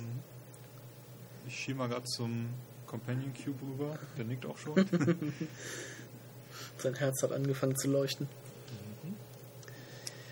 ja, wa- was ist Portal? Äh, ich jetzt? Ja, der Companion Cube spricht ja nicht mit uns. Oh, er hätte das doch so gut äh, erzählen können. Ja, Portal, ein Spiel, ein ja, aus der Ego-Perspektive, ein Ego-Shooter. Kann man es vielleicht nicht ganz sagen, aber ähm, ein, ja, ein Puzzlespiel, Rätselspiel aus der Ego-Perspektive, wo man mit einer Portalkanone ähm, durch Testkammern läuft. Mit dieser Portalkanone kann man zwei Portale erzeugen, ein blaues und ein orangenes und muss damit dann halt ähm, ja, Würfel auf Schalter legen oder äh, ja, Gruben gefüllt mit Säure überwinden, um zum Ausgang zu kommen, beziehungsweise zur nächsten Testkammer. Ähm, Ja, also mal ein bisschen von vorne. Also, oh. ja, ähm, diese Portale, die du erwähnt hast. Also es gibt ein oranges, ein, ein blaues, die unterscheiden sich aber nur durch die Farbe. Du kannst Genau. in das eine reingehen und kommst dann aus dem anderen wieder raus. Ähm, du kannst auch einfach nur das als Fenster benutzen, um irgendwie zu sehen, was um die Ecke gerade abgeht, ja, wenn du möchtest. Du kannst es nicht überall platzieren. genau. Ähm, hauptsächlich auf diesen ja, weißen, weißen, Flächen. weißen Kachelwänden, beziehungsweise so ähm, auf dem Boden oder an der Decke halt. Also aber höchstens, äh, meistens ist das dann irgendwie durch weiße Kacheln gekennzeichnet. Genau. Und irgendwelche schwarzen Flächen, da geht es halt nicht. Oder Auf Türen. Aber du kannst es dafür an der Decke, an den Wänden, auf dem Fußboden anbringen, wie du möchtest. Genau. Ähm, das Spielprinzip, ähm, also von diesen Portalen, die folgen halt dem im Prinzip der Impulserhaltung. Also was schnell eben hineingeht, kommt auch schnell wieder heraus. Der Portaleffekt. Der Portaleffekt. Das kannst du, kann und muss halt im Spiel genutzt werden, wenn Ja. du zum Beispiel ähm, einen größeren äh, eine größere Entfernung in der Luft halt zurücklegen musst, um irgendwie bei so einem Säuresee halt rüber zu springen, dass du eben erst dich fallen lässt durch Portale hindurch und dann das Portal während des Falls äh, woanders platzierst, aus dem du eben rauskommst, um deine Geschwindigkeit, die du vorher aufgebaut hast, Zu nutzen. zu nutzen, Ja, um rüber zu springen. Genau. genau. Ähm, Portal ist 2007 erschienen. Mhm. Am 18.10. Nee, Ja. doch, am 18.10. Ja, auf Steam genau. Es kam erst auf Steam alleine und auf den Konsolen dann irgendwie eine Woche später auf der Orange Box. Genau. Aber auch nur Zusammen. vorerst zusammen mit der Orange Box. Genau, zusammen mit Half-Life 2, Episode 1 und 2 und mit Team Fortress 2. Mhm, genau. Hatte ich damals auch relativ schnell gekauft äh, und habe tatsächlich nur Portal davon gespielt. Ich weiß gar nicht, wie ich zu Portal gekommen bin. Ob du mir das, ob ich das durch dich hatte, also beziehungsweise ob du mir davon erzählt hattest, dass es sowas gibt. Ähm, Ja, ich, ich weiß nicht, ich glaube, ein Jahr später kam das ja nochmal separat auf Genau, Xbox ähm, Live Arcade und ich meine, das hattest du dir dann erst geholt. ja, als Demo erstmal. Ich weiß es gar nicht mehr. Auf jeden Fall war ich sofort gefesselt davon. Genau, am 22.10. kam es für die Xbox 2008. Alleine separat. Genau, ja als Einzelspiel. alive, Mhm, ne? genau. Das ist ja auch das Problem. Also die Orange Box ist ja ab 18 freigegeben. Und Portal selbst, selbst hat aber eine, eine Ab 12, Freigabe ab 12 und ist halt dann auch besser, wenn man es dann separat kauft Ja. und irgendwie 16 ist, 14 ist, nicht so die Kontakte hat. Ja. Was weiß ich. Ja, ich glaube, ich habe das, äh, ja, aus Erzählungen von dir habe ich es mir dann runtergeladen und war sofort begeistert. Ähm, das Spielprinzip ist ja von einem Spiel übernommen worden, was 2005 erschienen ist. Ja. Nabacula Drop. Genau. Habe ich es richtig ausgesprochen? Nabacula Drop, genau. Das war ja, wurde ja auch von den Portal-Machern gemacht. Das war, glaube ich, irgendwie so das erste Projekt von denen. Ja, die sind dann von Valve halt übernommen worden. direkt. Genau. Und haben da dann halt gemacht. auf, auf der Basis von diesem Nabacula Drop das ähm, Portal entwickelt. Mhm. Jo. Ja, ähm, ähm, ja, wollen wir irgendwie mal die Handlung Ja. durchgehen? Können wir also machen. ich habe die, die Hauptfigur heißt Chell Shell, genau. und wird, wie du schon gesagt hast, aus der Egos-Perspektive gesteuert. Mhm. Und ähm, ja, das Ganze spielt in der Forschungseinrichtung Aperture, Aperture Science. Science Enrichment Center Genau, von den Aperture Laboratories, genau. genau. Ja. Und das ist ein Konkurrenzunternehmen von Black Mesa. Mhm, genau. Und Black Mesa kennen wir woher? Aus Half-Life. Richtig. Genau. Es gibt auch, ja, ich glaube in Portal 1 gibt es zwei Anspielungen auf, auf Black Mesa. Mhm. Und Einmal aus dem Lied natürlich. einmal aus dem Still Lied. Alive. Und einmal gibt es ein, ja, das, das kann man entdecken. Ähm, also man kann auch gut dran vorbeilaufen. Es gibt irgendwie so einen Projektor, der, ja, was zeigt er an? Irgendwie äh, Geschäftsergebnisse und sowas und dann halt auch im Vergleich mit Black Mesa, also von Aperture Science. Genau, es ist aber auch relativ spät dann im Spiel, wenn man aus den, den Testkammern raus ist. Ja, genau. Ähm, ja, die Story. Man. Also- Willst du die erzählen? Also ich. Ich kann am Anfang, Ja, also man wacht ja halt in so einem Überwachungsraum aus, Mhm. auf, der aus Glas ist und wird dann von so einer Computerstimme irgendwie aufgefordert, schließlich an irgendwelchen Tests Genau. teilzunehmen. Eine weibliche Computerstimme. Ja, die GLaDOS Mhm. heißt. Oder ich weiß nicht, ob sie so heißt, aber GLaDOS steht halt für Genetic Lifeform and Disk Operating System Ja. und ist eigentlich eine recht putzige KI, sag ich. Mhm. Die macht das, also die gibt dem Spiel eigentlich auch nochmal so einen besonderen Touch. Die macht das Spiel erst wirklich zu Portal. Kann man ja mal so sagen. Mhm. Ähm, ja, man kommt dann in so, wird dann durch so Testkammern durchgeführt, wo das Ziel ist eben das Ziel zu erreichen, also Mhm. in so eine, Art, so eine Art Fahrstuhl immer zu gehen, da in die nächste Testkammer äh, bringt und wenn man auf dem Weg dorthin soll man am besten nichts kaputt machen, also hier Kameras abmontieren Ja. oder sowas. Und man bekommt eine Belohnung, versprochen, Kuchen. Genau, nach 19 Testkammern. Ja, da soll es einen Kuchen geben. Mhm. Mm, Ja, und je weiter man halt mal vortritt, also es führt einen auch ganz gut in das Spiel ein, indem man halt die erst die Hälfte der Portal Gun bekommt, dass man eben nur das blaue Portal Ja. verschießen kann. Also erst, erst bekommt Ja. man ja gar keins. Nee, das muss man erst einsammeln. Genau. Also die ersten zwei Testkammern, glaube ich, durchläuft man, oder die erste Testkammer durchläuft man ohne die Portalkanone. Die werden, da werden die Portale halt irgendwie so erzeugt, glaube ich. Äh, dann, Ja, dass die, die Portal Gun zum Beispiel irgendwie fest installiert ist und sich die ganze Zeit dreht und nach und nach die Portale verschießt. Genau, dann bekommt man halt erst die blaue und dann später sammelt man das, die orangene Erweiterung dann quasi ein. Genau, und hat mal die Kontrolle über beide Mhm. Portale. Und das andere sind halt dieser Würfel, dieser Companion Cube, der Mhm. gerade neben uns sitzt, ähm, den man irgendwie auf Schaltern legen muss, Ja. um dann eben eine Tür zu öffnen. Ich glaube, der kommt auch nur in einem Level vor. In dem anderen Level sind es dann halt ganz normale Würfel. Ja, und ja, je weiter man halt kommt in diesen Testkammern, stellt man irgendwann fest, dass irgendwas nicht in Ordnung ist. Mhm. Und man kann dann irgendwie mal hinter die Kulissen gucken, da ist irgendwie eine Wand so ein bisschen offen und man findet dann da so ein bisschen Graffiti und äh, so Hinweise, dass äh, der Kuchen, the cake is a lie, der Kuchen ist eine Lüge. Genau. Und das ist klar, dass doch nicht so, so lieb ist, wie sie zu sein vorzugeben scheint. Obwohl da, da kommt man ja durch, durch ihre Kommentare und durch ihr Handeln eigentlich auch schon relativ schnell drauf. Genau. Ähm, ja, nach 19 Portalen, ähm, 19 19 Portalen, nach 19 Testkammern ist Schluss und man wird in eine Brennkammer hineingeführt. Richtig, Und dann ist das Spiel zu Ende. genau. das ist äh, ein wundervolles Ende für das Spiel.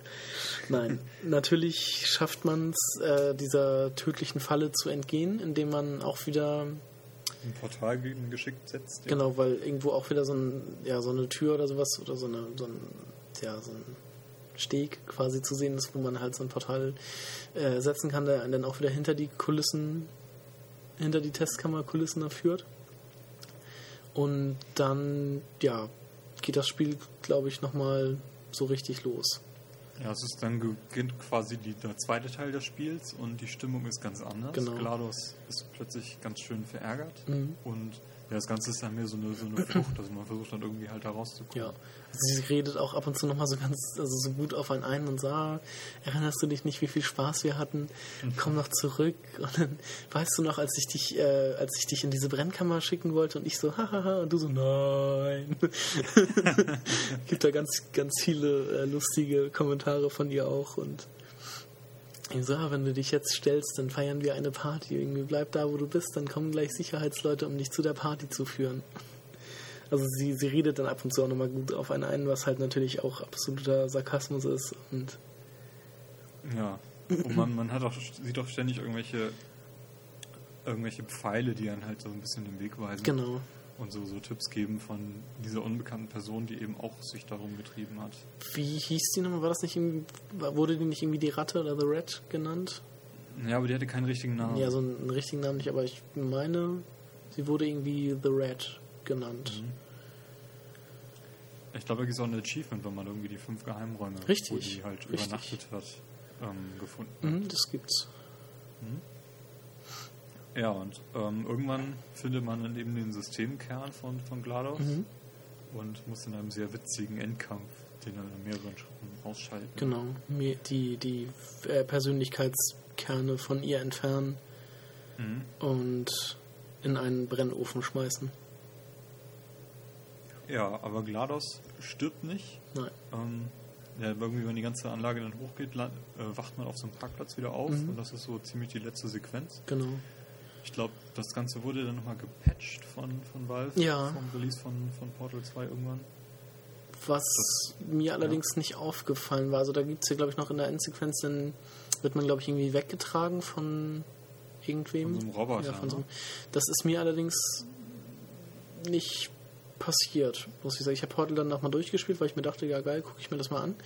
Aber ja, irgendwie war es die, die Standard-Endsequenz, dass nichts weiter passiert. Ich habe es halt, wie gesagt, nur auf der Konsole gespielt. Mhm. Ich habe dann eh nicht Zugriff auf irgendwie dieses erweiterte, Ding. Ähm, ja, aber ja, im Abstand wird dann, dann dieses Still Alive-Lied dann gespielt. Mhm. Und da freut sich Lob denn Klaros, dass man es dann geschafft hat. Und ja, man, man weiß nicht, ob diese Flucht, die man dann im zweiten, in der zweiten Hälfte des Spiels äh, vollführt hat, ob den wirklich zum Test gehört oder nicht. Ja, Aber GLaDOS wird weiter forschen. genau. Von der Spieldauer her ähm, ist das Spiel, habe ich glaube ich drei Stunden beim ersten Mal gebraucht. Echt so kurz nur? War das nicht Drei, dreieinhalb, das war nicht sehr lang. Waren das nicht irgendwie sechs Stunden? Drei für den ersten Teil und drei für den zweiten, so in etwa? Nee, also ich war recht, recht schnell durch. Und das ist eigentlich auch so die Spielzeit, die ich für Portal brauche, wenn ich da. Ich weiß das gar nicht. Also, na gut, beim zweiten und dritten Mal bin ich da relativ schnell, glaube ich, auch noch durchgelaufen, wenn man weiß, was man tun muss. Ich Stimmt meine, sechs Stunden ist ja schon Ja, die Zeit von, von Call of Duty, also da habe ich auf jeden Fall kürzer gebraucht. naja, das in Call of Duty dauert vielleicht doch schon ein, zwei Stunden mehr, aber länger, aber. Nee, also Portal, also drei, vier Stunden, sag ich mal so, kann man da durchkommen. Ja. Das Kann schon. man auf jeden Fall einplanen. Mhm. Ich glaube auch nicht, dass es hier nur Leute gibt, die das Spiel nicht kennen. So sollte man. Aber trotzdem. Ähm, ich finde, die Spielzeit ist auch nicht unbedingt schlecht dafür, dass es zum einen äh, extre bis da ein extrem hohes Niveau halt hat. ja, Mit viel Hirnschmerz, die man teilweise einsetzen muss. Und zum anderen äh, eben auch kein Vollpreisspiel ist. Mhm. Und also das, das finde ich, ich glaube, wie viel hat das gekostet? 800 oder 1200? Weißt du das noch? Ähm, ich glaube, das waren 15 Euro. 15, also 1200. Aber war auch schon so auf dem Angebot. Und Ja. Und auf ähm, Steam gab es das schon ein paar Mal umsonst. Echt? Auf jeden Fall macht das Spiel nicht den Eindruck, dass es zu kurz ist. Also eigentlich hat es wirklich die, die perfekte Länge. Ich glaube, also mir ging das so, dass die, dass einem die Testkammern nachher, da, das, das ja, war nicht so, dass es sich irgendwie wiederholte. Man hatte dann halt irgendwie immer ein Element äh, mehr, beziehungsweise ein neues Element, das dann nochmal anders eingesetzt wurde, aber dann war es auch schon wieder, ja, entweder weg oder war halt Standard und das hörte dann halt zu einem Zeitpunkt auf, wo es genau in, in dem Moment quasi, wo es sich quasi noch nicht wiederholt hat, ähm, sondern ja, man die ganzen Elemente halt einfach irgendwie in der perfekten Dauer abgespielt hatte. Da ging es dann halt in den zweiten Teil über und ja, dann halt auch gegen Ende. Also ich fand, das, das hatte echt ja, eine gute Länge. Ja, wenn man es durch hat, kann man dann auch nochmal die Herausforderungen freischalten. Ja. Das, äh, die, die späteren Tests kann man dann mit möglichst wenig Schritten, möglichst wenig Portalen oder halt in möglichst kurzer Zeit halt Mhm. absolviert werden müssen. Da gibt es dann auch irgendwelche Medaillen für. Genau, und dann gibt es, glaube ich, ab Testkammer 13 oder 12 die Ja. Testkammer nochmal in anderer Form. Genau, das sind diese Challenge-Maps. Mhm. Genau, dann Also, genau, du hast ja die Xbox-Version Ja. auf Live Arcade. Da gibt es ja noch ähm, insgesamt 20 schwere Levels. Davon sind eben Testkammer 13 bis 19, glaube ich. mhm. Ähm, halt in einer anderen Version, dass zum Beispiel der Boden irgendwie weg ist und dann da so ein, Ja, so ein- stattdessen so ein Säurebecken ist. Genau, und die, die Würfel sind keine Würfel mehr, sondern Kugeln, Mhm. was das Ganze auch nochmal ein bisschen schwerer macht. Und ähm, da gibt es noch ein paar andere äh, Level, die halt dazugefügt wurden. Ja. Und auf dem PC gibt es halt in diesem Editor, da kann man sich glaube ich auch eine ganze Reihe ähm, Fanmade-Levels runterladen. Genau, oder halt selber Levels machen. Ja. Wäre nicht so mein Ding, aber Wenn man es denn kann, ja. dann ist das ganz, ganz nett. Also diese Challenge-Maps, die hatte ich bisher noch nicht gespielt. Mhm. Das habe ich jetzt irgendwie in den letzten Wochen als Vorbereitung auf den Podcast gemacht, nachgeholt. Ein bisschen doof ist, dass es halt da keine Kommentare mehr von, von GLaDOS gibt. Ja, Ähm, aber sonst ähm, haben die sich auch gelohnt. Also da muss man schon ein bisschen mehr Hirnschmerz reinstecken als äh, Ja, das ist richtig. Portal kann man selbst. Ähm, ja, also hauptsächlich unterscheiden. Also schwer sind sie dahingegen, dass man zum Beispiel sich so eine Tür oder so einen Spalt öffnet und man da eben so ein, so ein Portal da durchschicken muss. Ähm, dass irgendwelche äh, Strom äh, sind, die halt dann und wann mit Strom halt erfüllt sind, dass man da nicht rübergehen kann oder dass man die halt überwinden muss ja, genau. mit Portalen und ähm, braucht man irgendwie trotzdem ein Portal, um irgendeinen Gegenstand von A nach B zu bringen. Und da muss man ein bisschen mehr überlegen auf jeden Fall. Aber im Vergleich zu Portal 2 ist das auch nicht so spektakulär. Ne? Mhm. Also Portal 2 geht dann noch ein ganz, ganzes Eckchen weiter. Ja, also Portal 2 bietet ja von der Story her auch äh, viel, viel mehr. Ja, Portal 2 ist zum einen ein Vollpreisspiel, Mhm. zum anderen gibt es viele neue Spielelemente, die sich da wunderbar einfügen. Ja. Und die Level sind halt viel größer. Das ist richtig. Mhm. Also, beziehungsweise Portal 2 teilt sich ja auch irgendwie in drei verschiedene Spiele so im Grunde auf. ja. Aber wir haben ja bewusst Portal Eins. 1 gewählt als Best Game Ever, weil es wirklich sensationell neu war. Also die Spielmechanik war wirklich Genau, das phänomenal gut. gab es zu dem Zeitpunkt ja auch so noch nicht wirklich. Nicht wirklich. Also ich habe mir dieses YouTube YouTube-Video zu diesem ähm, Nabacular Drop angeschaut und äh, das gab es zwar kostenlos damals, Ja. aber das hätte mich nicht gereizt. Nee, das sah sehr, ja, zum einen irgendwie sehr düster aus und ja, weiß nicht. Ich hätte es, glaube ich, auch nicht gespielt. Und Portal 2 ist ja eben so, ein, so eine perfekte, perfektes, äh, perfekte Summe aus den verschiedenen Spielelementen, Ja. aus dem Stil des Spiels, von diesen schönen weißen, sterilen Kammern eben. Und, Und ähm, dass, dieser, dass du diesen Würfel halt ab und zu mal hast, Mhm. dem eine Persönlichkeit gegeben wird von, von GLaDOS, dass GLaDOS selbst eben eine schöne Persönlichkeit hat. ja, Und irgendwie diese Atmosphäre ist halt völlig, völlig neu gewesen damals. Das fand ich sehr cool. genau. Ähm, diese Turrets haben wir noch gar nicht erwähnt. Ne? Richtig. Es gibt äh, Selbstschussanlagen, Genau. die ähm, auch reden und natürlich auch auf einem schießen, die nachher auch als Element in Testkammern zu finden sind, die man natürlich dann umgehen muss. Das Witzige ist, wenn man die ausschaltet, irgendwie einen Würfel auf die fallen lässt oder so, dann sagen sie auch immer so Sachen wie, ja, ich bin dir nicht böse und lass uns doch Freunde bleiben oder irgendwie sowas. Also auch ganz witzige Gameplay-Elemente. Ja. Und ja, die, die Turrets, die finde ich eben auch extrem putzig. Mhm. Und wie das eben weitergeführt wird in Portal 2, das ist noch, das ist, das ist die Krönung von Video auf jeden Fall. Weiß Ganz, ganz ich jetzt nicht ganz. Also mit der, mit der. Ja, da sieht man ja, wie sie gebaut Ja, werden und äh, wie, die, wie, wie diese Ausschussware, diese bösen Portal äh, Turrets ähm, eben ausgestoßen werden bei der Testphase und sowas. Ganz, ganz großes Kino. Ja. Wie war das irgendwie? Äh, 55% more bullet per bullet. Ja, dann gibt es ja auch immer vor den man noch so Videos, die irgendwie auf so riesigen Leinwänden abgespielt werden. Und da gibt es dann halt auch irgendwie so ein Video, wie so ein Turret zusammengebaut wird und mit Munition zusammen äh, gefüllt wird. Und das ist dann halt auch einfach nur so ein. Da wird halt auch einfach nur die Munition oben reingeschüttet, bis das Ding voll ist, ohne irgendwelche, ohne irgendwie System oder Magazin oder irgendwas, einfach, einfach rein mit der Munition und die können das dann rausschießen, wenn es dann, wenn sie es dann irgendwie Ja. Das ist ganz witzig. Also wenn die sich, wenn die sich sehen, zum Beispiel durch eine Scheibe, sehen die dich ja, können dich aber nicht treffen, dann ballern die ja auch Mhm. Ja. bis, bis nachts. Also die hören ja auch gar nicht auf. Ja, und die, also vor allem die Kommentare von denen danach so, oh, hallo. Das ist schon ganz, also die sind echt, echt nochmal witzig. Mhm, Aber sonst selber hat man ja gar keine Gewalt. Also man Nee. kann ja wirklich nur mit dieser Portal Gun eben dafür sorgen, dass die Teile dann weggebeamt werden, in den Säurebad verschwinden. Aber äh, Gewalt selber übt man ja gar Nein, nicht. auf gar keinen Fall. Man, man will halt nur, oder man muss halt nur durch die Testkammern kommen und das halt, das ist, man hat ja keine, keine Waffen in dem Sinne.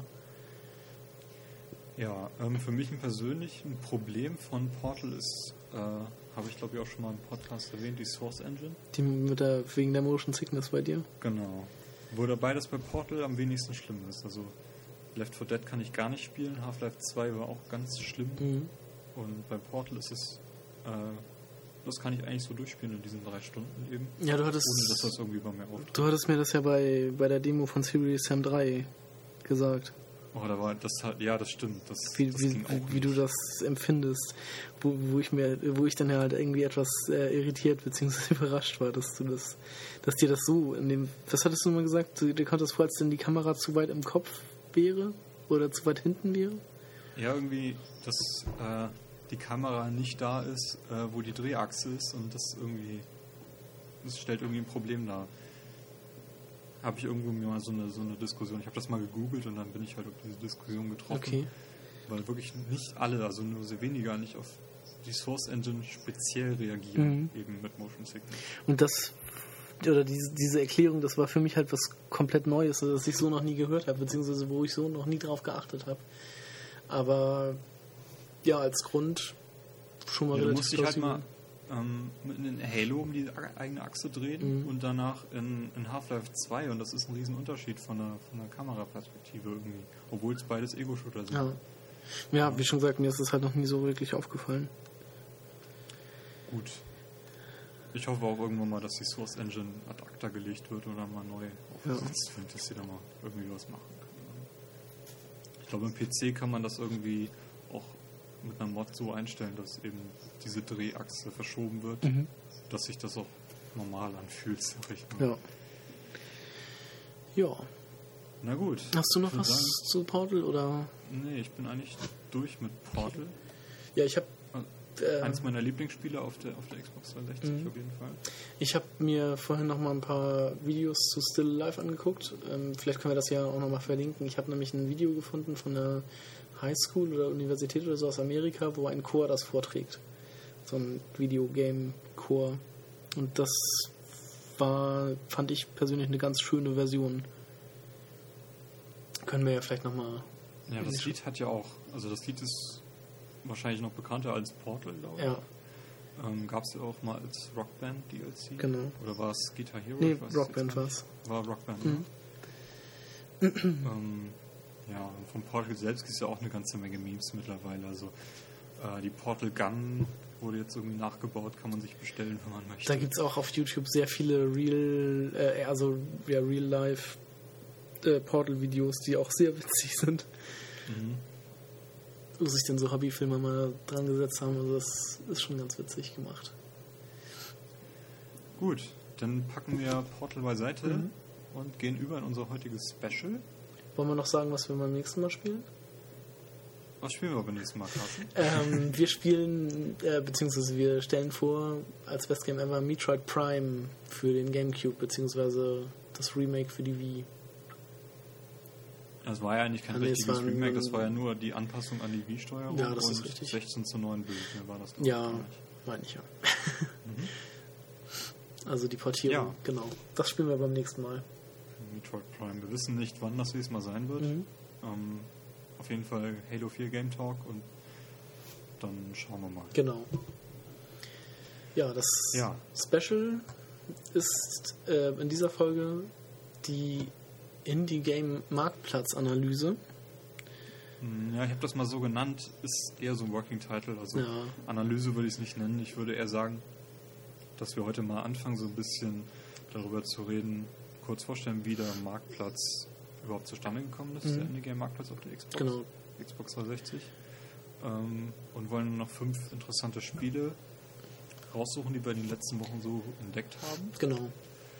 Und werden das irgendwann mal im nächsten Jahr weiterführen, dass wir dann noch fünf weitere Spiele irgendwie vorstellen und Genau. irgendwie ein anderes Detail halt, irgendein Thema halt finden dazu.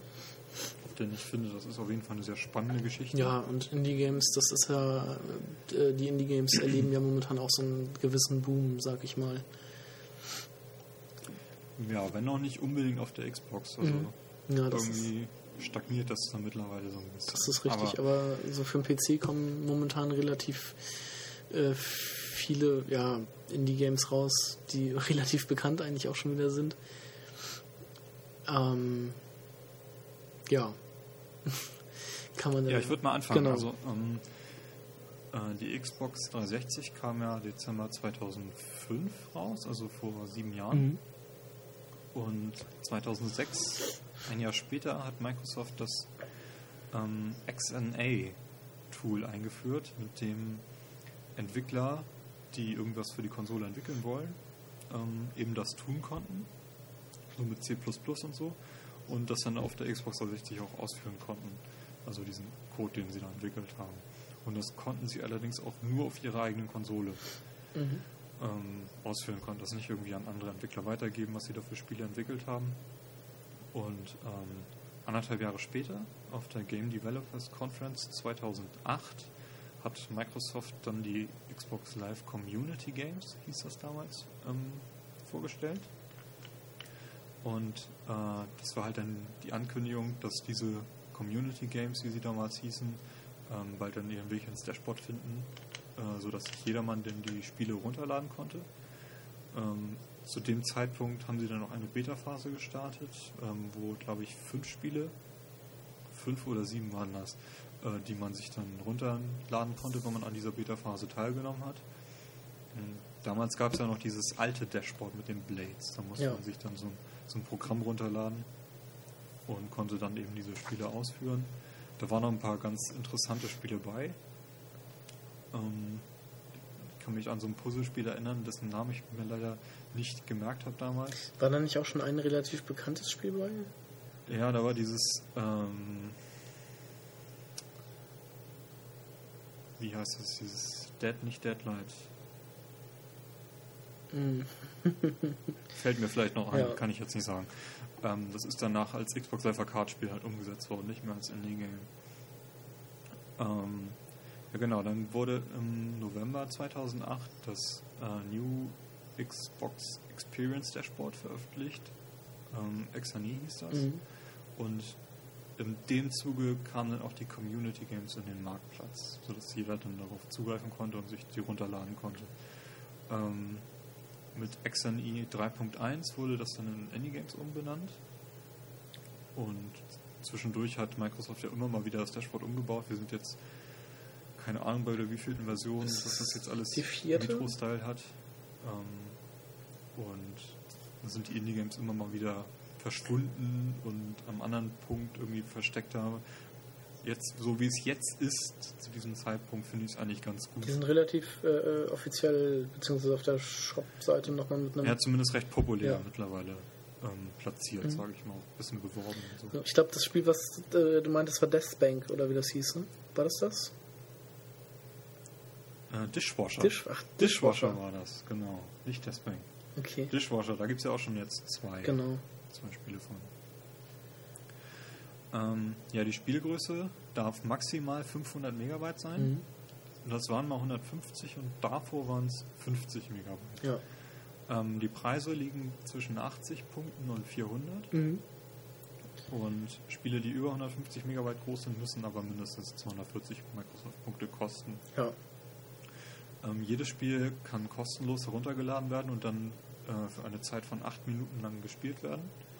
Danach ist die Demozeit um und wenn man es dann weiterspielen will, muss man es dann kaufen oder kann es dann löschen, wenn es halt doof war. Das waren mal 4 Minuten. Mhm. Kann man es Ähm. kann danach nicht einfach neu starten? Ähm, Geht das? Also ich weiß ich jetzt gar Ich nicht. meine, das müsste auch gehen. Aber zumindest kann man nicht speichern. Nein, dann, auf keinen, nein, das geht nicht. ne? ähm, ja, die Spiele erscheinen auch nicht auf deiner Spielerkarte. Mhm. Gibt es auch Ähm. keine Erfolge für. Es gibt keine Achievements, genau, auch obwohl das in der Beta-Phase noch anders war. Also da waren zumindest im Menüpunkt bei einigen Spielen ähm, Erfolge schon eingeführt, auch wenn sie dann nicht halt noch nicht eingebaut waren in die Spiele. Aber ich glaube, die Entwickler haben mal gehofft, dass das irgendwie gehen würde. Mhm. Und es gibt eben auch keine Leaderboards. Ähm, was aber geht, sind Multiplayer-Modus, Mhm. wenn man es dann möchte. Und sehr populär auch, seit es geht, sind die, die Avatare, dass die Ja. auch verwendet werden können. Ähm, wenn man ein Spiel entwickeln will, ähm, muss man eben dieses XNA-Tool kaufen. Ich glaube, die Lizenz dafür kostet 100 Dollar. Mhm. Und dann geht diese Phase halt in vier Schritten vonstatten. Einmal das Spiel muss halt geschrieben werden, dann muss man es einreichen, dann gibt es irgendwie so eine kurze Testphase, wo dann andere Entwickler, die in diesem Programm sind, ähm, sowieso kostenlosen Zugriff dann auf alle Spiele haben, das testen können und irgendwie, dann gibt es noch so eine Review-Phase. Das ist auch so ein Punkt. Ähm, die Spiele werden von der Community halt gereviewt und kriegen dann irgendwie so ein, so ein Drei-Sterne-Review Mhm, genau. im Bereich Gewalt und Sex und so. Und das ist auch der Grund, warum dieser ähm, Indie-Game-Marktplatz in Australien nicht vorhanden ist, weil dort jedes Spiel ähm, ein Rating haben muss. Okay. In Deutschland ist es ja so, dass nur die Spiele ein Rating haben müssen, die auf Disk erscheinen. Mhm. Und das, was Microsoft dann da auf dem Arcade-Marktplatz ist, das ist freiwillig. Dass die halt auch ein USK-Rating haben. Okay. Ähm, Wobei man- Aus... Ja? Wobei man sich auch bei einigen Spielen fragt, wie die im, jeweils so ein Rating durchlaufen konnten. Oder schaffen konnten. ja gut, das ist wieder eine andere Geschichte. Ich wollte es nur mal Ähm, gesagt. ja, die, äh, die Auszahlung ist wie bei Apple. Also der Entwickler kriegt 70%, Microsoft 30% von dem Erlös, Mhm. von dem Umsatz.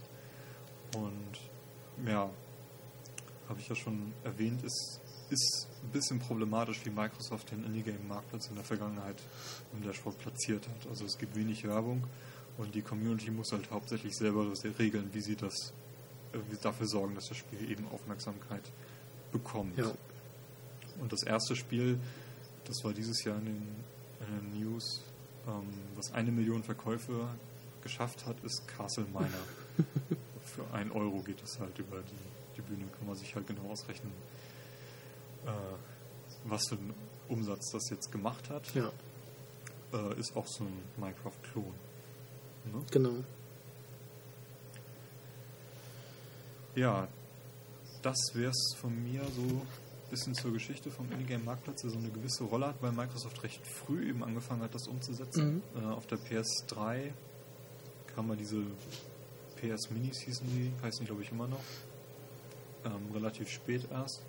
Und Nintendo hat auf der Wii auch dieses Viva-Programm, was irgendwie kaum genutzt wird, weil da kaum jemand was runterlädt. Ja. Und richtig, richtigen Boom haben die Indie-Games ja erst bekommen, als Apple den, den App Store eingeführt hat. Mm, Ja, kann man so sagen.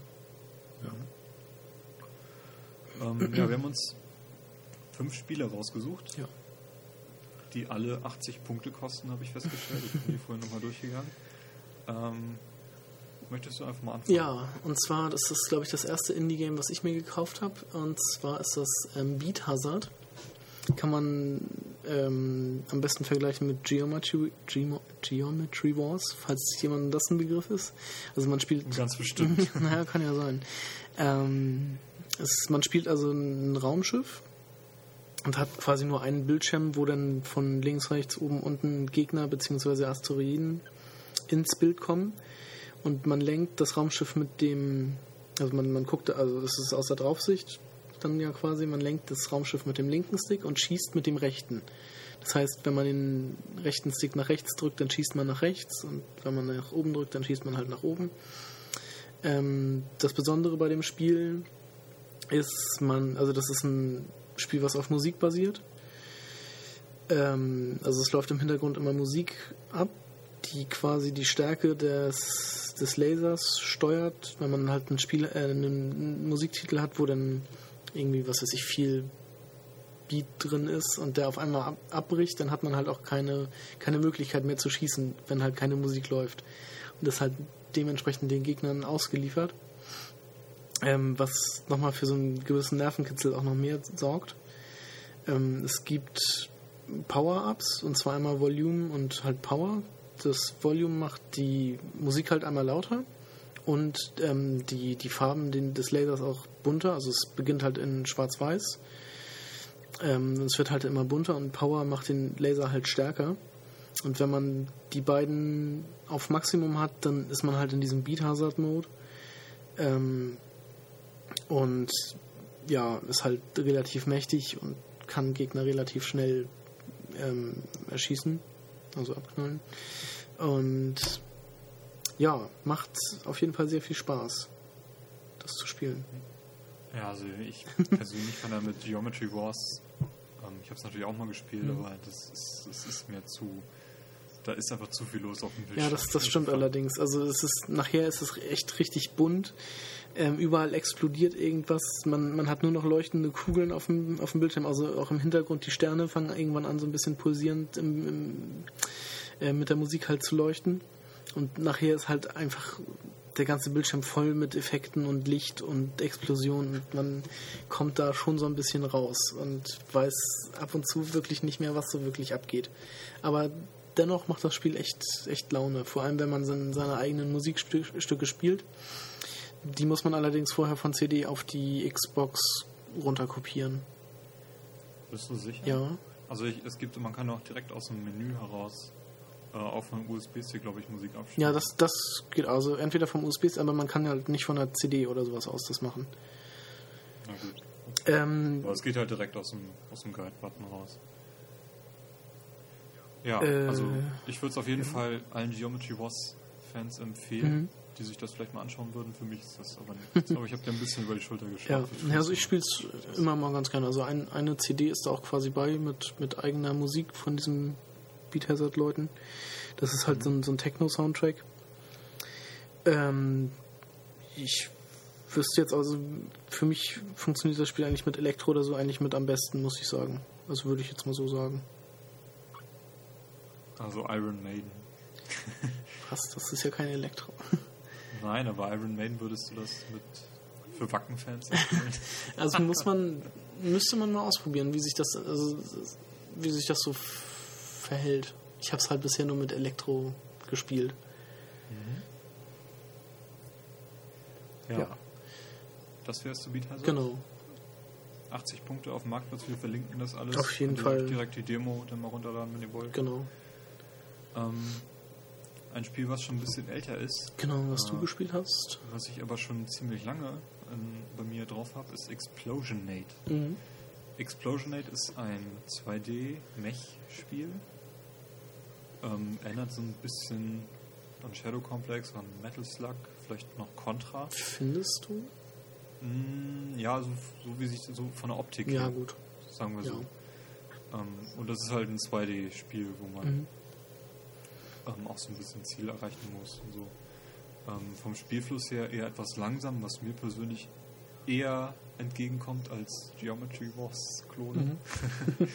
ähm, man kann eben schießen mit dem rechten Stick, man kann Granaten werfen, ähm, über Hindernisse hinüber, trifft halt auf diverse Gegner und ähm, man kann das Spiel auch im Koop spielen, wenn man möchte. Genau.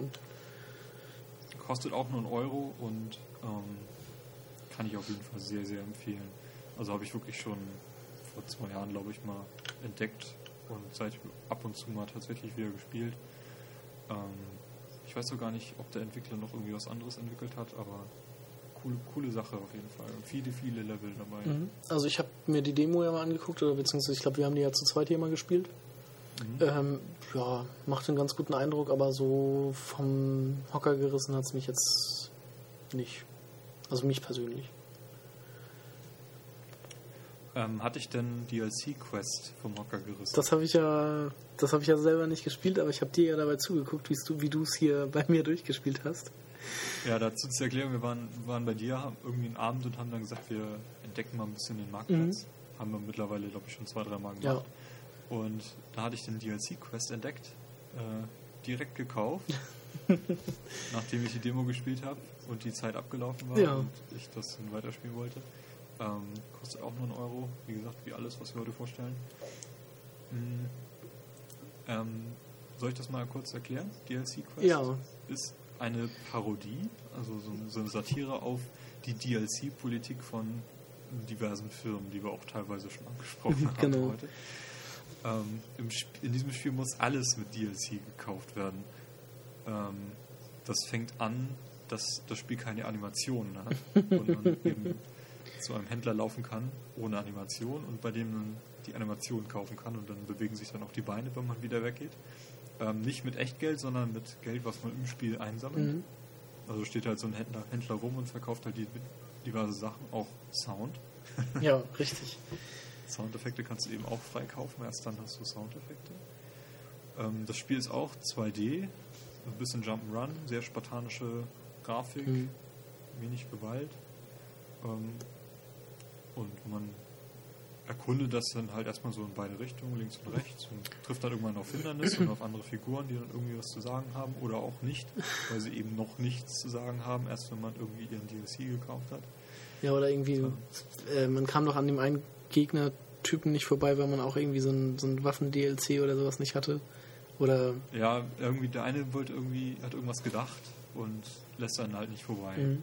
Äh, und man kann dann irgendwie so ein dann ploppt halt irgendwie auf, hier Gedankenlese DLC freigeschaltet, dann rennt man zurück und kauft den und dann kann man irgendwie dann weiter. Ähm. Oder ja, man muss halt so, so, ein Messer kaufen, damit man sich dann durch äh, Gestrüpp halt schnetzeln kann und dann da den, den nächsten nächsten Levelabschnitt freischaltet. Beziehungsweise man konnte sich das, das, Messer oder beziehungsweise das Schwert doch schmieden, aber um es zu schmieden, das würde Ewigkeiten dauern, muss man sich irgendwie den, den DLC kaufen, damit das schneller geht. Genau, das ist ein Zeitraffer. Zeitraffer, genau. Stimmt, so war das. Ja, Doppelsprung gibt es dann auch. Und ähm, wenn man dann irgendwie mit dem Hauptlevel durch ist, kann man ein Map-Pack kaufen, wer hätte gedacht. und kann dann da irgendwie bei Nacht ähm, so einen Wald durchqueren und noch einen weiteren Level halt mhm. Ähm, die, die Story, Story gibt es dazu ja quasi auch. Ähm, ich glaube, die, die Freundin von dem DLC-Quest-Helden wurde von einem Piraten oder sowas entführt. Ja. Oder von irgendeinem Monster? Ich glaube, es war ein Pirat. Genau, ja, nee, war richtig. Er wurde Aber wenn man das Spiel durch hat, dann äh, sieht man irgendwie diesen Hauptboss nicht wirklich. Ich glaube, man kann ihn sogar gar nicht besiegen. Und äh, das Spiel erklärt das dann ganz witzig dadurch, ja, wie, wie, was soll denn das, wenn wir jetzt diesen Bösewicht besiegen würden, könnten wir ja gar keinen Nachfolger machen. Richtig. Dann haben wir keinen Bösewicht mehr. Und äh, das kann man dann allerdings dadurch lösen, indem man das erweiterte Ende kauft. Richtig, mit der, irgendwie gab es dann, erschießt man den dann, glaube ich, oder sowas, ne? Mhm, genau. Und das geht dann, und dann rettet man auch seine Freunde. Richtig. Und man kann Zombies freischalten. Das Zombie-Pack kann man sich als DLC kaufen. Genau. Und denn Zombies dürfen ja in keinem Spiel fehlen. Mhm. Auch in diesem hier nicht. Die machen auch nichts, die kann man töten, aber die greifen wir nicht an. Und ich finde, das Spiel ist so lustig. Ja, auf jeden Fall. War auf jeden Fall diesen 1 Euro wert. Mhm. Wenn nicht sogar mehr. Und ich glaube, ich haben das eine halbe Stunde gespielt, dann waren wir durch. Genau. Auch mit dem erweiterten. ja, und vielleicht kommt da ja tatsächlich nochmal ein Nachfolger von. Sequest 2. Weiß ich nicht. War auf jeden Fall sehr witzig. Sehr, sehr witzig, ja. Ganz, ganz tolles Spiel. Genau. Ähm, Dann, ja, ein Spiel, was ich mir wieder mal angeguckt habe, allerdings ähm, nicht auf dem Xbox-Marktplatz gekauft habe, sondern auf dem äh, fürs iPhone. Und zwar ist es ähm, The Impossible Game. Das, das gibt es aber auch auf der Xbox. Das gibt es auch auf der Xbox, genau. Aber ich habe es mir dann halt fürs, fürs iPhone gekauft. Ähm, ja, The Impossible Game ist ein schweres Spiel, wie der Name schon sagt. Man spielt ein orangenes Quadrat, das auf einer schwarzen oder weißen, nee, schwarzen Linie entlang läuft. Ähm, in einer relativ schnellen Geschwindigkeit und dann kommen ähm, ja, Hindernisse in den Weg, die man überspringen muss. Das sind zum Beispiel Stacheln oder halt andere äh, Klötze, beziehungsweise ja, andere Klötze und Ja, und Abgründe, auch, ne? genau, Also, wo man dann halt rüberspringen muss. Und das halt alles in einer sehr ja, schnellen Geschwindigkeit. Ähm, und man muss dann halt den, das, das Ende des Levels erreichen. Unterlegt ist das von der Musik, also der Hintergrund ist auch nur so ein, so ein hellblau. Ähm, macht ziemlich viel Spaß. Ist, ist ein großes, irgendwie so ein Trial-and-Error-Spiel, wo man dann halt ja, äh, man, man scheitert und muss dann den Level halt nochmal machen und sich dann halt merken, woran man gescheitert ist und es dann in dem, im nächsten Versuch dann besser zu machen. Also man ja, muss das sich. Ganze ist auch wieder ein bisschen im Takt der Musik, der die dann dazu gespielt wird. Ja, so ein ganz kleines bisschen. Also am Anfang noch mehr und irgendwann lässt das dann auch nach. Ähm, nee, aber das, das geht halt eigentlich hauptsächlich ums Auswendiglernen des Levels, um dann zu wissen und also die, die Sprünge perfekt zu timen, um dann da durchzukommen. Ja. Ja, ich habe irgendwann mal eine Dokumentation über eine Person äh, gesehen, die wie blind war, Ja, aber Super Mario Bros. 3, glaube ich, war es, durchgespielt okay. hat. Einfach, Alleine, alleine an den Tönen. Also der ist in jedes Loch gefallen, ist in jeden Gegner reingelaufen, den es im Spiel gibt. Und hat halt immer dann im richtigen Moment an der Musik erkannt, wann er springen muss und wo er gerade ist. okay. Und ich denke mal, für den wäre das eine große Empfehlung, dieses. Aber natürlich auch für andere Leute, die dann Spaß an solchen Spielen haben. Ja, also ich habe auf YouTube ein Video angeschaut, wie man es dann durchspielen könnte. Und Mhm. Ja, man, man kriegt das ganze Spiel in fünf Minuten durch, aber ich habe den ersten, Wenn man's man's kann. kann. Ich habe den ersten Level noch nicht mal geschafft. Es gibt drei. Ähm, es macht auf jeden Fall mal immer mal wieder Spaß, das, das rauszuholen und dann mal nebenbei zu spielen. es gibt auch einen Levelpack dazu, ne? Das wird als zweites Spiel dann halt verkauft. Ja, und die- Xbox-Level unterscheiden sich auch ein bisschen von den iOS-Leveln. Die sind noch ein ganz kleines bisschen anders aufgebaut. Aber im Prinzip ist es das gleiche Spiel. Ja, Ja, und dann haben wir noch ein Spiel aus einer Serie, nämlich der Arcado-Serie, die auch jetzt gerade auf der PS3 eben rausgekommen ist, wo man, glaube ich, alle Spiele aber auf ein Paket nur kaufen kann. Ähm, Pixel heißt das. genau. Das ist das dritte aus dieser drei Spiele umfassenden Arcado-Serie. Das ist auch wieder so ein äh, 2D Jump'n'Run, also die man eben sehr häufig halt auch auf dem Marktplatz finden kann, im Minigame-Marktplatz. Ähm, das Spiel ist, mh, ja sagen wir, hat wenig Farben. Also es, alle Level-Elemente sind weiß, Mhm. äh, pixelig und der Hintergrund ist mehr so blau, aber sehr schön. Blau-schwarz. Ja. Ähm, die Spielfigur erinnert so ein bisschen an die Neon Cat, falls dir das was sagt. Ähm, Ja. allerdings eben auch einfarbig, weiß. Also es ist auf jeden Fall irgendwie so ein, so ein katzenähnliches Ding. Also eigentlich ist es Ja. nur ein Gesicht mit einem Schwanz. Mhm. Und von der Spielmechanik fühlt sich das so ein bisschen wie so ein Mi- Mixmax aus Super Mario und Kirby's Dream Land äh, vom Gameboy her Ja. würde ich sagen. Hast du, da, hast du da tiefer reingeschaut in das Spiel? Nee, ich habe das auch nochmal, da warst du glaube ich auch hier, da haben wir das das erste Mal gespielt. Ähm, da habe ich halt auch nur die Demo gespielt. Aber ich sehe hier gerade, ich habe mir gerade mal die Seite aufgerufen, das Spiel kostet äh, 240 Punkte. Okay. Alles klar, nee, dann haben wir doch. Dann habe ich Blödsinn erzählt, egal. Naja, aber äh, ich weiß nicht, hast du da tiefer nochmal in die, in die Materie reingeschaut? Des Spiels? Ich habe, glaube ich, auch nur die erste Handvoll voll Level gespielt. Mhm. Ähm, aber ich finde es vom Stil her recht witzig, weil so, ein- ich würde es als moderne 8-Bit-Interpretation Ja. so ein bisschen bezeichnen. Das, Also bewusst auf pixelige, also die Pixel richtig herausgehoben Mhm. äh, dargestellt. Ab und zu mal kriegt man auch so Belohnungen, die halt aussehen wie so ein Gameboy-Bildschirm. genau. Also es ist schon, haben die sich Mühe gegeben vom, vom Spieldesign. Ja, macht auch Spaß. Also es ist ein schönes ja, Jump and Run. Mhm. Noch die anderen Se Spiele aus der Kedo-Serie kann man sich mal ansehen. Mhm. Äh, noch ein Puzzlespiel dabei, was mir allerdings nicht so gefallen hat, ist so ein bisschen wie Tetris Attack, falls, es, falls das noch jemand kennt.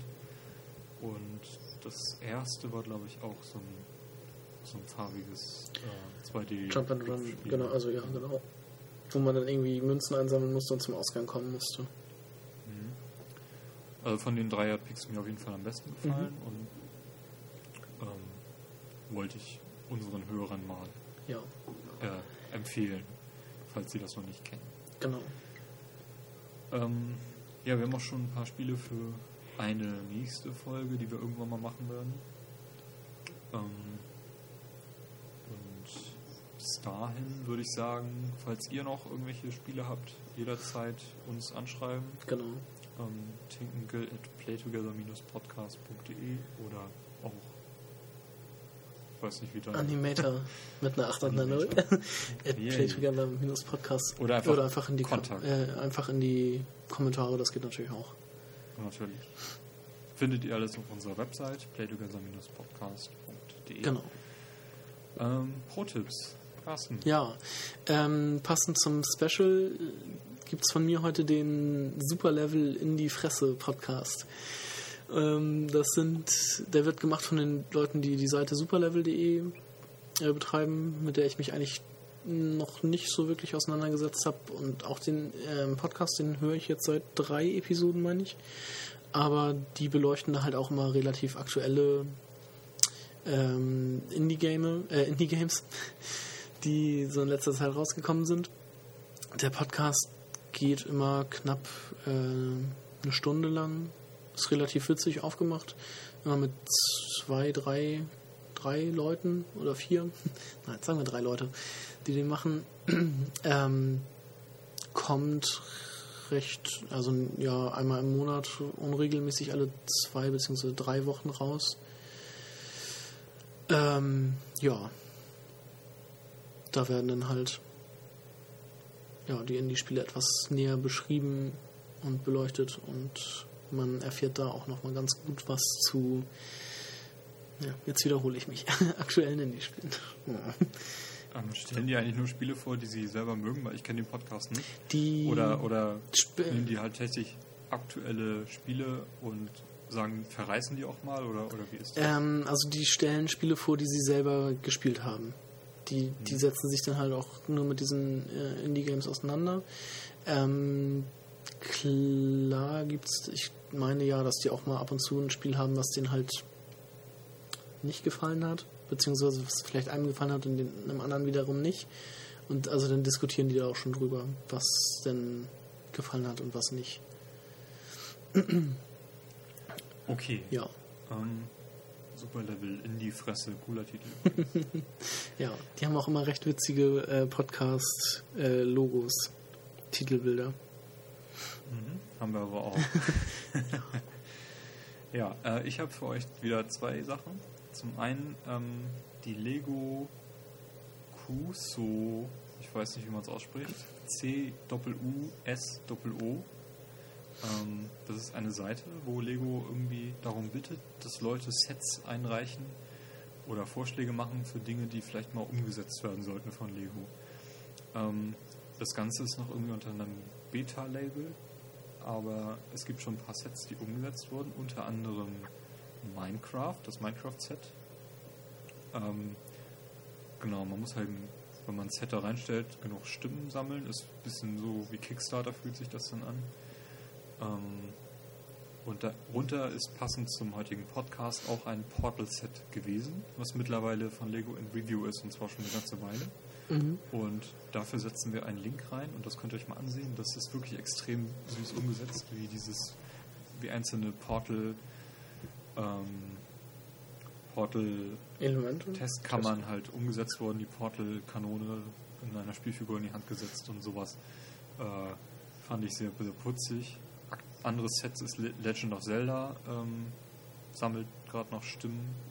Oder ist, glaube ich, auch sogar gerade in Review. Ja, ist in Review. Ähm, da gibt es auch schon Sets, die da vorgeschlagen wurden.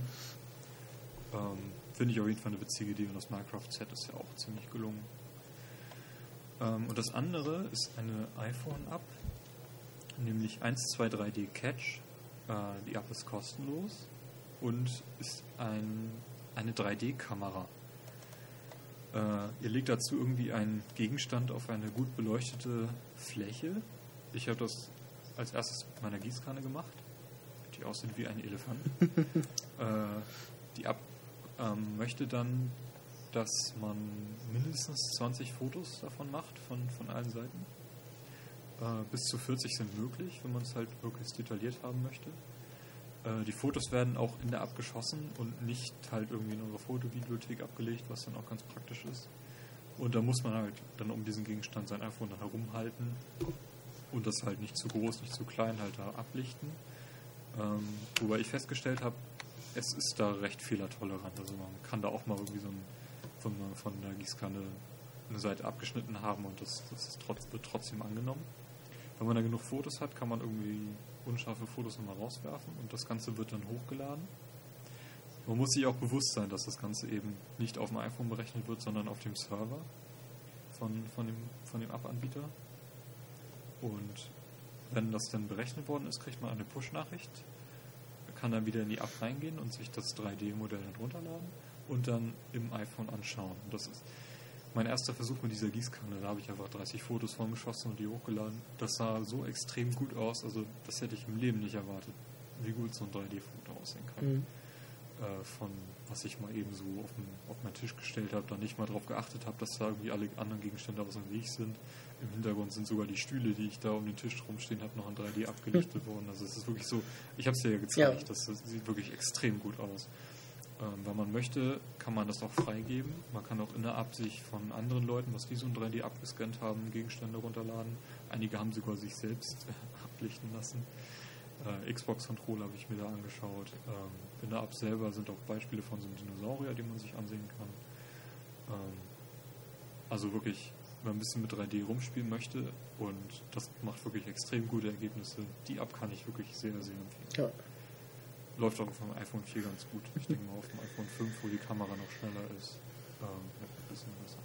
Ich habe es mir bisher ja auch nur bei dir angeguckt und noch nicht selber getestet. Ja, ich will mal, mal rausschauen, ob man die 3D-Modelle auch irgendwie aus der App rausbekommt und ein richtiges äh, 3D-Programm einlesen kann mhm. auf dem Rechner. Ähm, das wäre noch ganz cool, aber so mit solchen Sachen auch äh, mit 3D-Druckern und so, da, das finde ich ist eine spannende Sache, die sich da gerade in Bewegung setzt. Mhm. Es gibt, soll, gibt ja auch so Apps, wo man so 3D-Bilder direkt an 3D-Drucker äh, schicken kann. Und das wird dann halt dort ausgedruckt und an einen nach Hause geschickt. Denn die sind doch noch recht teuer ja. und ziemlich bausatzfaul. Ich weiß nicht, ob du sowas mal gesehen hast. Ja, also ich glaube einmal tatsächlich, ja. Mhm. Ja, coole Sache. Mhm. Lohnt sich auf jeden Fall, das mal anzugucken. Mhm. Gut, dann würde ich sagen, was ja, das? Wir sind durch.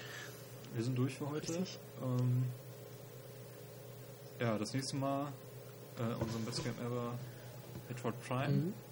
Und ja, kommende Woche, ich weiß nicht, ob ich bis dahin den Podcast fertig geschnitten habe, erscheint Halo 4. Ja. Und darüber machen wir einen Game Talk. Das wird dann vermutlich auch die nächste Episode. Genau. Werdet ihr aber dann sehen. Könnt uns ja auf Twitter folgen, at pt-podcast oder at tinkengill at animator. Genau.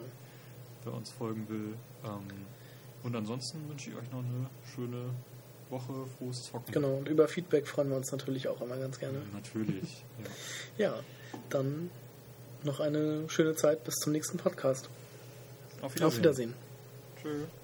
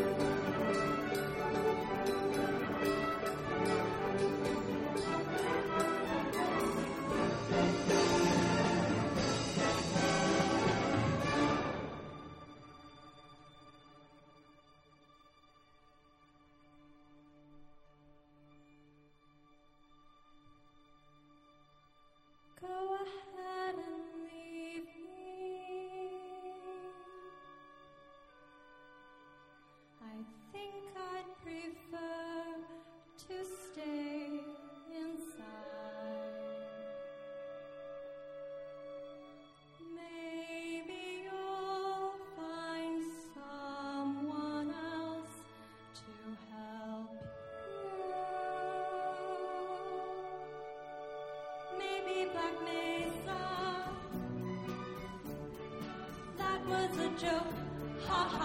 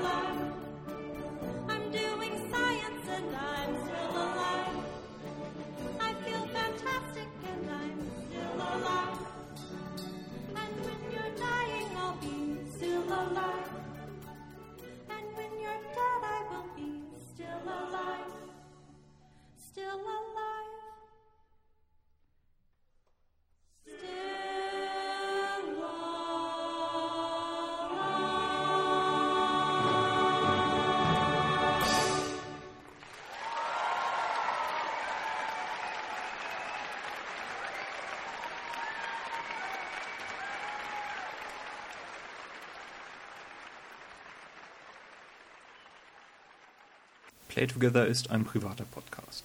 Ihr könnt uns erreichen unter playtogether-podcast.de. Dort findet ihr auch weitere Informationen, zum Beispiel wie ihr uns auf Twitter folgen könnt. Wenn ihr uns unterstützen wollt, könnt ihr dies tun, indem ihr zum Beispiel auf iTunes eine Bewertung gebt, 5 Sterne natürlich, und ein Review schreibt, wenn ihr mögt. Ihr könnt uns flattern oder uns finanziell unterstützen, indem ihr zum Beispiel Amazon einkauft über den Link, den ihr ebenfalls auf unserer Website findet.